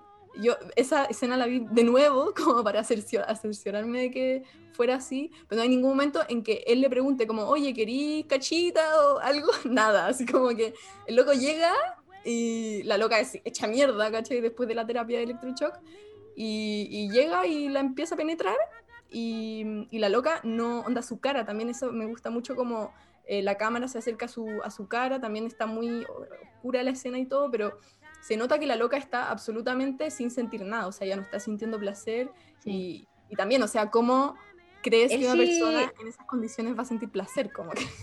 Sí, él sí le dice algo, no le dice algo así como quieres o no, pero sí le dice le algo. Dice, le dice te amo. Y ella como que entiende, subentiende, mm. y es como... Sí. O sea, y él se sube encima de ella y tú ves este, este ser humano que es un trapo, porque no es nada más que eso, ha sido sometida, está medicada, pero hasta decir basta, mm. y ha sido sometida a ya no sé cuántos electrochoques en ese punto. Mm. Eh, y claro, su, su mirada está completamente ida, pero por lo menos a mí me parece, y creo que eso es como lo que se quiere dar a entender, que ese es el momento en el que ella decide lo que va a pasar después. Claro. ¿Spoiler? dilo, dilo. Es igual es importante hablar de eso. Retrocediendo. Es muy común en este truco que comentábamos del barrier gaze, ¿cachai? Esto de que las lesbianas se mueren o las matan, eh, que esto suceda por suicidio, especialmente como en el cine más clásico. Eh, porque este suicidio en el fondo es la forma como de estas mujeres de, eh, no sé, como hacer, no poder hacer frente a su pecado o eh, no poder vivir con el horror de tener esta orientación sexual, aunque esa palabra no se hubiese utilizado en ese momento. Eh, entonces lo que a mí me pasó cuando vi esta película fue que aunque hay una parte antes de, de- de- del final que te da la pista de lo que va a pasar después, mi mente ha visto tantas veces lo mismo eh, que cuando a la mañana siguiente de esta violación ella se levanta de la cama y sale, creo que en pijama y sin zapatos, eh, y camina hacia la playa con la cara completamente vacía de emoción, le dije así como, ah, ya se va a matar. O sea, aquí se me fue la película, Sí, se te fue Eh, de nuevo la mierda. Claro. se me fue de nuevo toda la mierda. Entonces, hay que- ¿Te puedo hacer un paréntesis? dale. que eh, antes, en una escena anterior, eh, ella explica que esa playa eh, es como la playa donde se ahoga la gente. O sea, ella siempre dice como que la persona que se mete a, esta- a este mar sale muerta. porque hay una corriente de la marea, estas que hacen remolino, Mm. eh, y se lo explica a Rebeca, de hecho, también por eso ahí está el... Exacto. eh, y le explica que la única forma de salir es no tratar de volver a la orilla, sino darte la vuelta detrás de unas rocas. Como que en el fondo tienes que adentrarte más en el mar y salir por otra parte, porque si intentas salir de nuevo por la orilla que entraste, te vas a ahogar. Eh, y claro, yo habiendo visto eso, como que se me fue de la mente porque vi esto, mujeres lesbianas, la película histórica caminando hacia el mar y fue como, ay, ya se va a matar. Eh, Sí, igual lo pensé. y, y no, pues ella entra al mar sabiendo que su esposo la está siguiendo, está corriendo detrás de ella. Y ella se adentra, él la sigue, pero él no sabe que para sobrevivir tienes que darte la vuelta por las piedras. Entonces ella logra salir viva del mar, pero él no. Sí. Sí, Y- es, muy, como, es muy esta película- metafórico. Sí, no, me encanta. Y de hecho, como que creo que en un momento, en la, en la escena que decía y tú, en que ella le explica y todo, eh, como que Rebeca dice así como, oh, es como, es muy, es muy explícito. O sea, yo lo volví a ver y fue como, ah, Sí. ya, estaba todo muy planeado. Como que dice como, oh, es como nuestra situación, que hay que salir, hay que saber salir, una cosa así. ¿Cachai? Y de hecho, al final de la película, eh, no sé si viste esa parte, yo no la había visto, la, la vi ahora por segunda vez. eh, como que los créditos muestran como que la película se basa en una pintura de Benito Rebolledo. eh, que, bueno, tenéis que verla, esa, esa pintura es. Y de hecho hacen un fotograma exactamente igual que la pintura de Benito Rebolledo, que es como esta mujer eh, sostenida a la roca saliendo del mar, ¿cachai? Porque Benito Rebolledo tiene una serie de pinturas de, de mar, mujeres del mar, niñas del mar, etc. Sí, la había visto, la había visto en, ¿cómo se llama esto? En como carteles publicitarios de antes, pero no, no sabía que estaba al final de... Sí, sí, sí. Yo, yo creo que la vi en la, en la versión de YouTube, en la otra no la había visto. Quizás no está en la otra, no sé. Puede ser, no lo sé, pero bueno, ahí sale. Igual es como un dato medio suelto, como que no sé si tiene como mega mucha relación con la película, pero como que de ahí Pero ahí también está el, el- sí, pues está el título de la película, pues está la mujer saliendo del mar es la mujer saliendo de todo este conflicto anterior, así como eh, y claro, después sabemos, ya, ya spoileamos todo, así que lo mismo, eh, que en esa violación el día anterior ella queda embarazada. Claro, Y, y después vemos eh, cómo ella con, con el niño y Rebeca visitan la tumba de la mamá de ella, que muere naturalmente después. Entonces es como el momento en el que ella es- ya es completamente libre. claro. Sí. Happy, happy end. Y sobre la libertad, tengo un, un pequeño audio muy cortito de, de Clotilde Barros, o sea, bueno, de la el personaje que representa a Clotilde Barros en la serie, que le dice como, le, le tira un amiga de cuenta brígido, que lo, quiero poner correctamente, y siento que ese amiga de cuenta de Clotilde Barros hace que, o sea, la empodera, ¿cachai? Como que siento que a partir de eso, como que logra salir de. Salud, porque estamos aquí las dos. ¿Y Rebeca? ¿Me vas a presentar a tu amiga? Sí, Clotilde, ella es Elisa. Mucho gusto, Elisa. Rebeca me dijo que eres una gran concertista. ¿Y. ¿y dónde está tu chelo? Rebeca exagera. La verdad es que hoy por hoy toco más el piano, Ay, ¿eso por qué? porque a mi marido no le gusta el cello. Mira, ¿Me permites que te diga una palabra?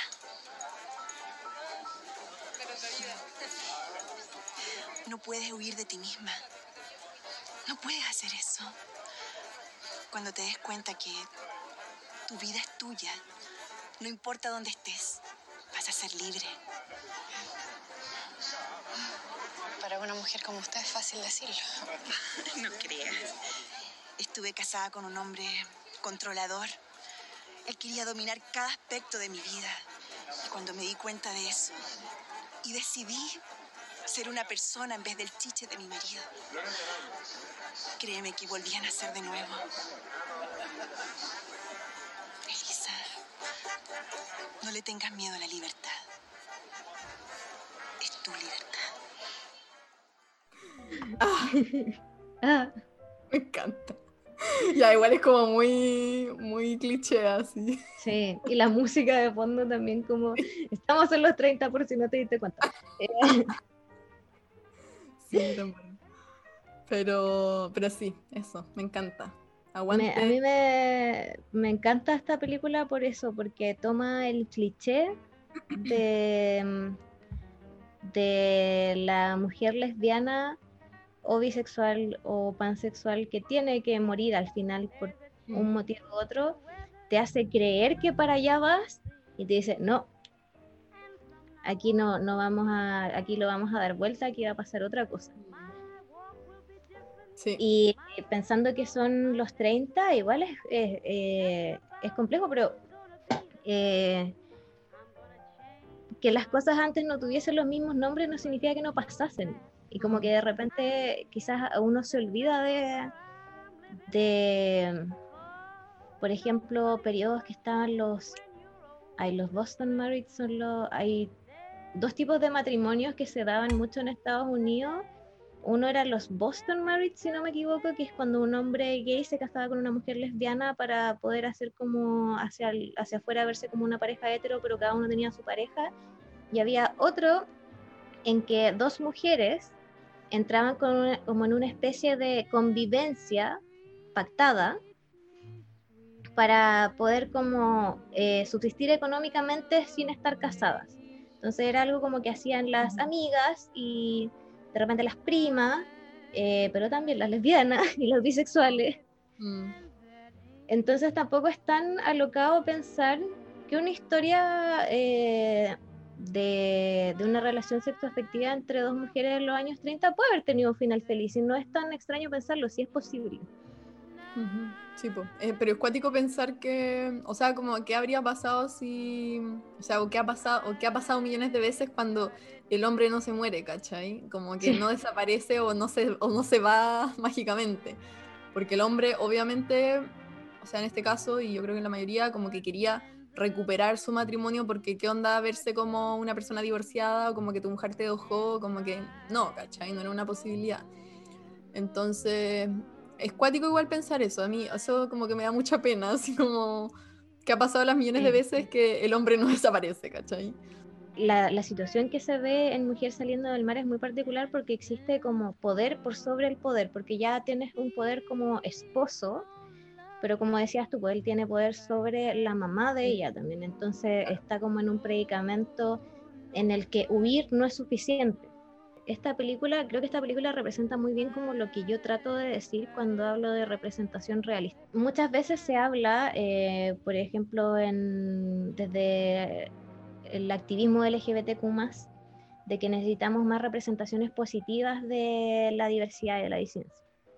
Pero creo que eso muchas veces se entiende de forma muy simplista, de que eso significa que tenemos que tener historias como con finales felices o historias como eh, en la que la homosexualidad, lesbianismo, transexualidad, etcétera, de las personas no sea un problema. Que eso sí también. Pero no es que se esté diciendo, o por lo menos yo no estoy diciendo que tenemos que eliminar lo negativo eh, de la experiencia LGBT como este, onda, puede Claro. existir violencia, Mm. puede incluso representarse, eh, eh, muchas veces se representa en las parejas como este binarismo de que una es la camiona y la otra es la femenina y la camiona es violenta. Eh, y yo no estoy diciendo que eso no pase, no estoy diciendo que no haya violencia entre eh, parejas de mujeres. Yo viví violencia con una pareja mujer. Mm. Eh, eso pasa y todos lo sabemos. Lo que yo estoy diciendo es que necesitamos representaciones realistas, que no puede ser que lo único que veamos sea lo que se corresponde con el estereotipo.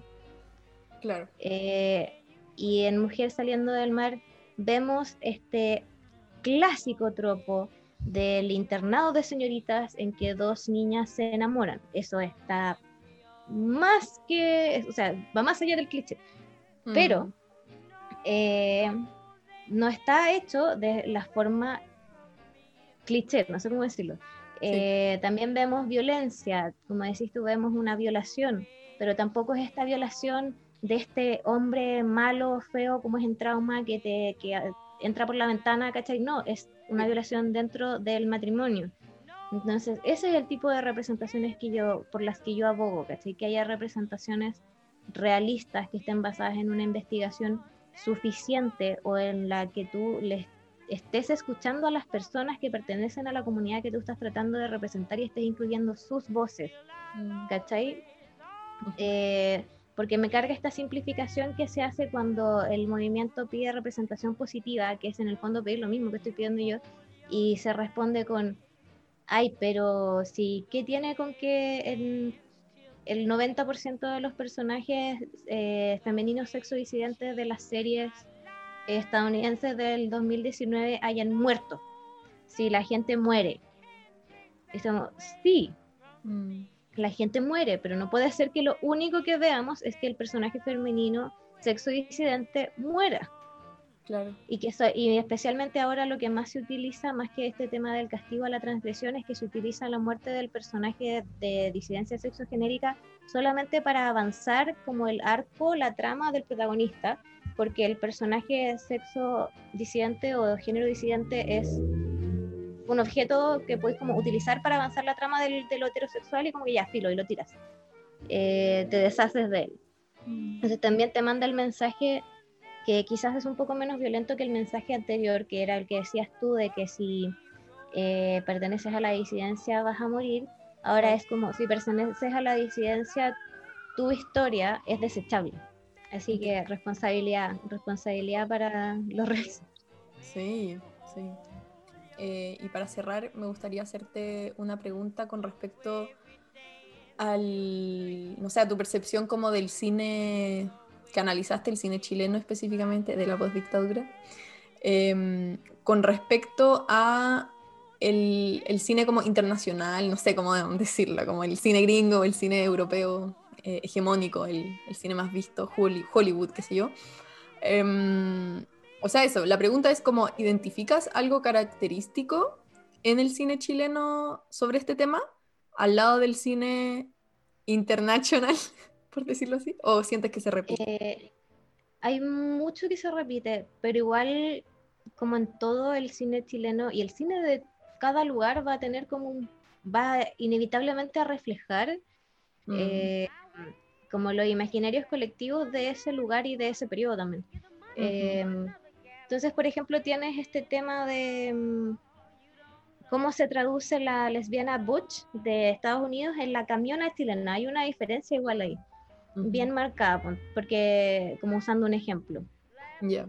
En, ponte tú en La calle de la fea, que es un cortometraje eh, que también estoy analizando, y en eh, Fletas sucias pero ni tan malas, también se ve esta imagen muy chilena de lo que es la camiona.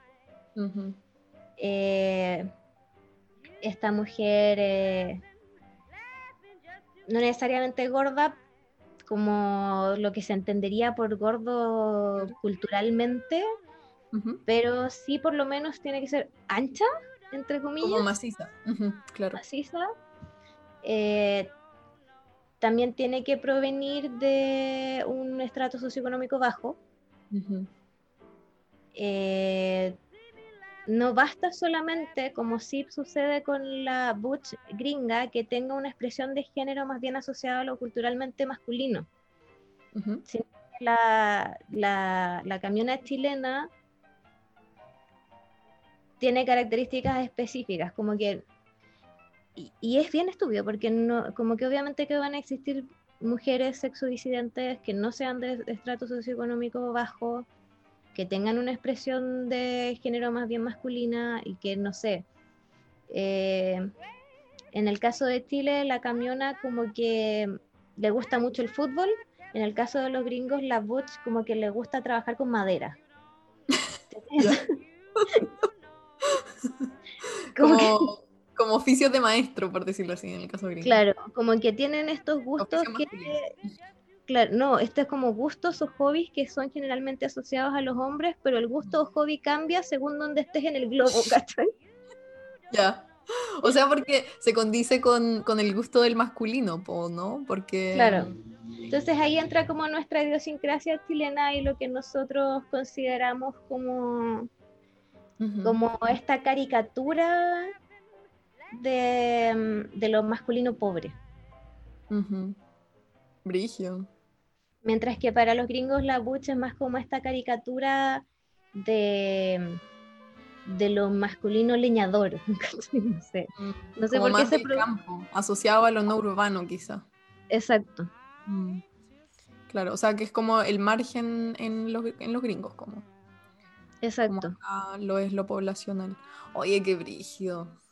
Y son, una, son cosas tan ridículamente arbitrarias. Mm, sí, absolutamente. Sí. Pero en eso se diferencia, como en todo tenemos como, claro, esta repetición de patrones que podemos ver prácticamente en todo el cine occidental, pero eh, le ponemos como su sabor nacional. Sí, sí, sí, sí. Ya, perfecto.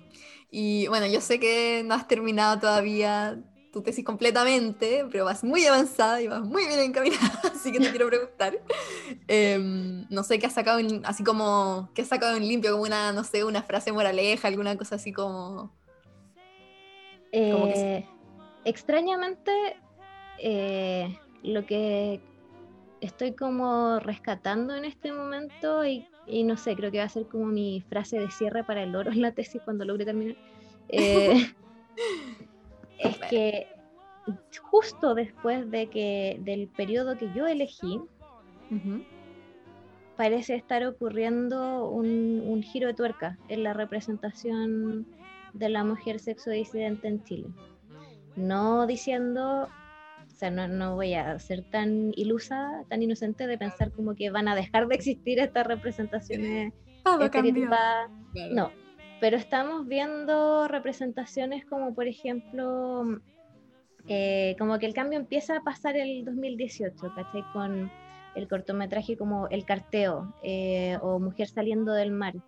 Y ya este año ves eh, cortos como Mailot o Vendrá la muerte y tendrá tus ojos, que es una película básicamente sobre una pareja que está lidiando con el hecho de que una de ellas está muriendo y son dos mujeres. O sea, algo como nunca antes visto en el cine chileno que haya una pareja de mujeres teniendo vida más allá del hecho de que son lesbianas. Eh, que su trama vaya más allá de eso o que no sea un foco principal, aunque la trama sea otra.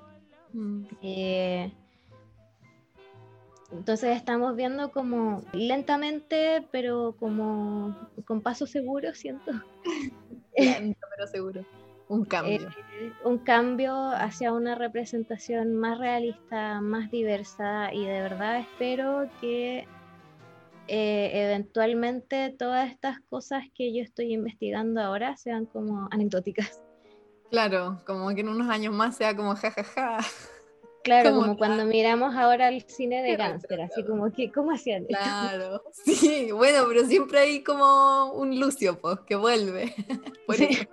sin ser ilusas, pero claro, como que de a poquito hay nuevos referentes. Y súper importante porque, o sea, es que qué mejor que, bueno, el mundo de la representación como es muy negativo y tiene estas consecuencias horribles que vemos hoy día en la sociedad, también puede tener consecuencias súper bacanes para los niños que están naciendo ahora, covidenial. Pandemials también. Claro, los pandemials, como que, y bueno, los que son jóvenes, jóvenes los que tienen tres hoy día, ¿cachai?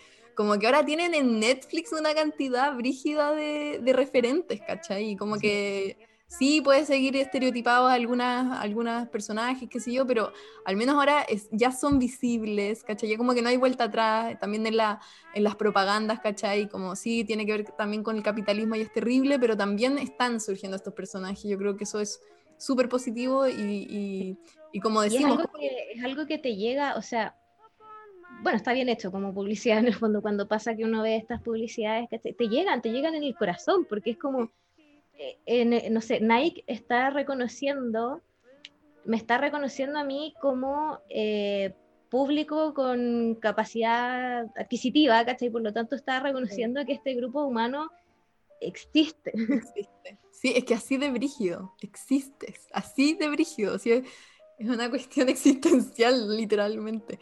Y, y, eso, yo a lo que iba es que está bien como todo lo que estoy diciendo como bacán que, existe, que existan, ¿cachai? Estos estas nuevas formas de, de ser, ¿cachai? O, de amar. Eh, pero también eso, la responsabilidad, lo que decís tú en tu tesis, como cómo lo hacen, ¿cachai? No solo que aparezcan, sino que aparezcan con, con la responsabilidad de la diversidad y, de la historia que hay detrás.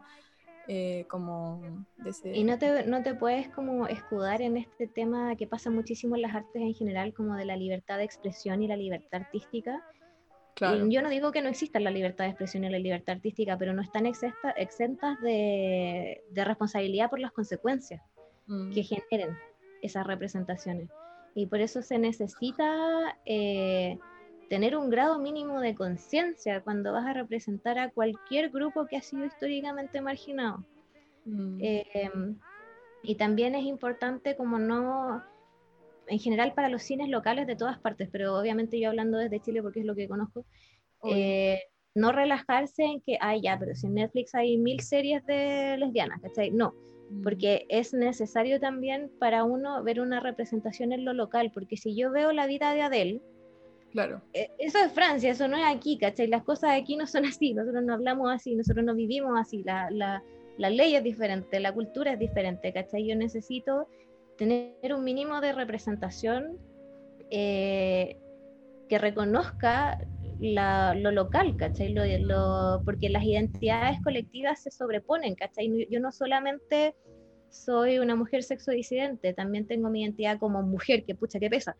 Eh, tengo mi identidad como chilena, ¿cachai? Por vivir aquí y etcétera, y todas se van montando, no es como que se construyan con una sola, una sola identificación con un grupo humano, entonces es necesario también em, que nazcan representaciones realistas de, de, de todas estas comunidades históricamente marginadas que se eh, inscriban en los territorios nacionales. Sí, son como cruces, intersecciones. Muy importante. Bueno, vale, em, antes de terminar, eh, si nos puedes contar la maleza que, que elegiste. Eh, elegí, o sea, me costó elegir. Perdón. Yo le, te contaba que tengo una relación complicada con las plantas porque tengo con la planta en general porque le tengo, o sea, tengo atopia, entonces me da alergia a la vida y mi relación ah. con, con la flora es como de lejito y con respeto, pero sí, sí, sí. Eh, me acordé cuando me preguntaste cómo esto de la maleza de una vez hace años que estaba, yo vivo al frente, literalmente al frente del canal San Carlos, y hay como una placita al lado, a los lados del canal. Y una vez estaba caminando con mi mamá, no sé, yendo al metro, y me acuerdo que le comenté así como, uy, qué bonita esta flor. Y mi mamá me dijo que era una maleza. Oh, y, maleza con y así como, eh, como que no sé, resonó, porque cuando te dicen es una maleza, a mi mamá también le, gusta, le gustan las malezas, entonces ella no me lo dijo como peyorativamente hacia la, hacia la flor, pero yo lo pensé así como, oh, esta planta que me gusta es como una planta que nadie puso ahí, esta se puso sola. Claro. Sí, no, es muy bacán, es, muy es como una planta rebelde. Sí. Y se llaman, no, o sea, no sé cuál es el nombre científico, pero mi mamá por lo menos le dice alfileres o alfiletillos. Alfilerillo. Sí, así se le dice acá en Chile. Bueno, es que yo estuve buscando y tiene como, es una de las plantas que más malezas, que más nombres tiene, tiene como 30 nombres diferentes. Que parece que está como en mis países. Tipo, es, está, es muy, ¿cómo se dice? Eh, cosmopolita, como que sí, está en muchas zonas. El nombre es Herodium Sagitarium. Nadie acordar. Pero eh, lo bacán que tiene esta morada. planta. Sí, sí, bueno, lo bacán que tiene, eh, y te- voy a tratar de subir algún video de eso porque te juro que estuve viéndolo y estaba como los abuelos que se quedan viendo como videos en YouTube como de weas muy freak. Como, como que la forma de, de reproducción de, esta maleza es muy, es muy como que después de, de que sale la flor, le sale como una, una antenita, como un alfiler, por eso de ahí viene el nombre. Y, y el alfiler como que se empieza como a enrollar de una manera muy particular y sale como, como, como, ¿cómo se Ah, dice? catapulta. que como catapulta, ¿cachai? Y cae al, al- al piso y como que se inyecta en el piso como un alfiler, no sé. Y, y en ese momento empieza como a enrollarse, pero así como, y se empieza a mover, pero brígido. Y, y en ese movimiento como que se va incrustando y ahí como que se va como expandiendo. Y por eso es una, es una planta forrajera, como que eh, protege la tierra, ¿cachai? Sí, acá está como en un pedazo grande, como en varios pedazos, de hecho, como a lo largo de, de- de este pedazo del parque que está como al lado del río. Eh, y de repente también salen como en cruzando la calle hacia las casas, como donde están, no sé cómo se llama, en la vereda. Sí, como la vereda, como, sí, las malezas crecen mucho en ese lugar y me encanta porque es como, es como la representación heavy de la ciudad, como el, el cemento, el asfalto, no sé, como que crece entre medias. sí. Y, y es como rosadita, eh, las que hay en frente de tu casa. Eh, ahora no sé si hay, porque uno no sale mucho ahora, pero eh, Pero de lo que te acuerdas, o es como morado. son como moradas. Ujú. pero como no morada, como hoy mi, mi nivel de descripción, yo estudié teoría del arte. eh, no es que, Que nosotros nunca vimos óleo, en la, en la nunca vimos el óleo, como que si no te que- sí. no es que sea un color sólido, eso voy. Ya, muy bien. Estaba como en tra- transicionando entre, entre el morado, el lila y el, Exacto. el rosado. Obvio que tampoco usé lo- las denominaciones de los, los pintores me van a querer matar, pero ya, no importa, no importa. Nunca lo estudiamos. Ya, y No. ay, ya, pues, yo cuando tú te, cuando te dije como que eligiera una maleza y tú estabas como complicada, yo dije como, ay, de repente bu- busca alguna planta que tenga como alguna conexión con las mujeres o algo así como abortivo, no sé. ¿Y, ¿y qué encontraste? Me habíais dicho Así que... pues, descubrí después de, de buscar por internet que Ah, no, está que las no me acuerdo si la flor o la raíz, no, la raíz eh, se usa para tratar hemorragia y especialmente hemorragias vaginales. Y yo Claro. así como, "Mira, Sí, como uterinas. Mm. eso, perdón, uterinas. Sí, sí, sí. Buena, bacán. Ya sí que ya saben. Y yo también estuve buscando y también sirve para la amigdalitis. Es diurética y también ayuda a combatir la caída del pelo. Así que tiene mucho beneficio. uy, uy, uy. Y hay miles de miles aquí al lado del canal. Bueno, están ahí. Así que ya saben, ya.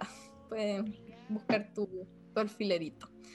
Em, bueno, eso, vale. Em, antes de, de terminar, em, me gustaría pasar el dato a los podcast escuchas, radio escuchas, que si es que les quedó gustando el, el tema, pueden buscarla en Instagram, eh, arroba Alice Ingibli. eh, em, Alice se escribe Alice con C, In, así tal cual, y Ghibli, eh, como los estudios Ghibli, G-H-I-B-L-I. ¿Lo dije Sí, bien? es como Alice, es como Alice en Wonderland, pero Ghibli. Me encanta, muy bien. Eh, bueno, ahí pueden ver el material que sube la Vale, que está súper bueno, em, sobre, eh, bueno, ya sube una serie sobre mujeres olvidadas en el cine, tan espectaculares, así que les recomiendo pasar a verlos y bueno, también seguirla para ver otros contenidos. Es una activista y muy investigadora, así que se las recomiendo mil. Así que vale, muchas gracias por, por tu tiempo hoy día, lo pasé, me la pasé súper bien, eh, hace tiempo que no, bueno, no interactuaba con gente en esta cuarentena de mierda. Eh, así que nada, te agradezco mucho por eh, compartir tu, toda tu investigación. Yo sé que atrás de esto hay mucho cariño, eh, mucha, mucha investigación, mucho tiempo invertido, mucho trabajo, así que de verdad que muchas gracias, lo valoro y, y seca, así mil, mil flores, nada que decir. No, muchas gracias por invitarme, por lo que te decía al principio, igual me, me estoy tan metida en el tema de la tesis y la investigación y la escritura, pero de repente es como, necesito decir, esto es, esto es estúpido. Sí, sí. Es, es como que es necesario también tener el espacio de decir, no, no tiene sentido que la niña empiece a hacer un striptease en medio del... No. Sí, sí, sí, po. Y como decirlo como desde la guata, así, si te cachas. Sí, Sí, sí, con la decir, Cona, me cargó esto. po, sí. Con la, con la Cona, que es otra chica que también entrevisté, que hablamos sobre la vivienda, eh, los formatos de, feministas de- del vivir. Y la vivienda, ya viene del mundo de la arquitectura, también ella como que escribió un trabajo de investigación y justo había entregado su tesis de máster. Y yo le dije como, oye, hagamos un podcast, o sea, hagamos un capítulo juntas. Y estaba súper contenta también porque era como, loco, estáis todo el rato sola, como frente al computador, Sí. o leyendo libros sola, y como que hay millones de cosas que queréis como hablar y extendidamente. Entonces, muy bacán, me encanta. Claro, viendo la- yo las películas sola y es como que de repente también quiero comentarle a alguien así como, ¿puedes creer esto? Sí, sí, de hecho, tú me diste como una lista de películas para que viera, eran como siete, si no me una cosa así. Y yo como que cada vez que iba viendo una te mandaba mil audios, así como de 10 minutos, como, ¿qué fue esto? me encantó, me encantó mucho hacerlo. Y, ay, te quería preguntar si podemos, o sea, si puedes, eh, como darme una lista de las películas que analizaste, que son como 20, si no mal entiendo. Y como que de repente puedo como, o algunas, no sé, como compartirlas para que la gente eh, pueda verlas, para también pensar estos temas si es que les quedó interesando. Sí, te puedo mandar la lista completa, la tengo de hecho en un Excel dividida, no te mandé eso. Bueno, Ah, sí, po, sí, sí, como por temática, sí. sí, la o sea- única que falta, la única que falta en ese Excel es Emma, que al final, Uy, no hablamos de Emma, ya bueno. Vamos a tener que hacer otro capítulo de esto. ¿ah? solo de Emma. Para seguir solo de Emma, sí, porque hay mucho que decir ahí. Sí, bueno, ese fue un audio muy largo también que te mandé y que tú me mandaste. bueno. Ya vale eso. Así que, chao, Lynn, muchas gracias. Chao, muchas gracias.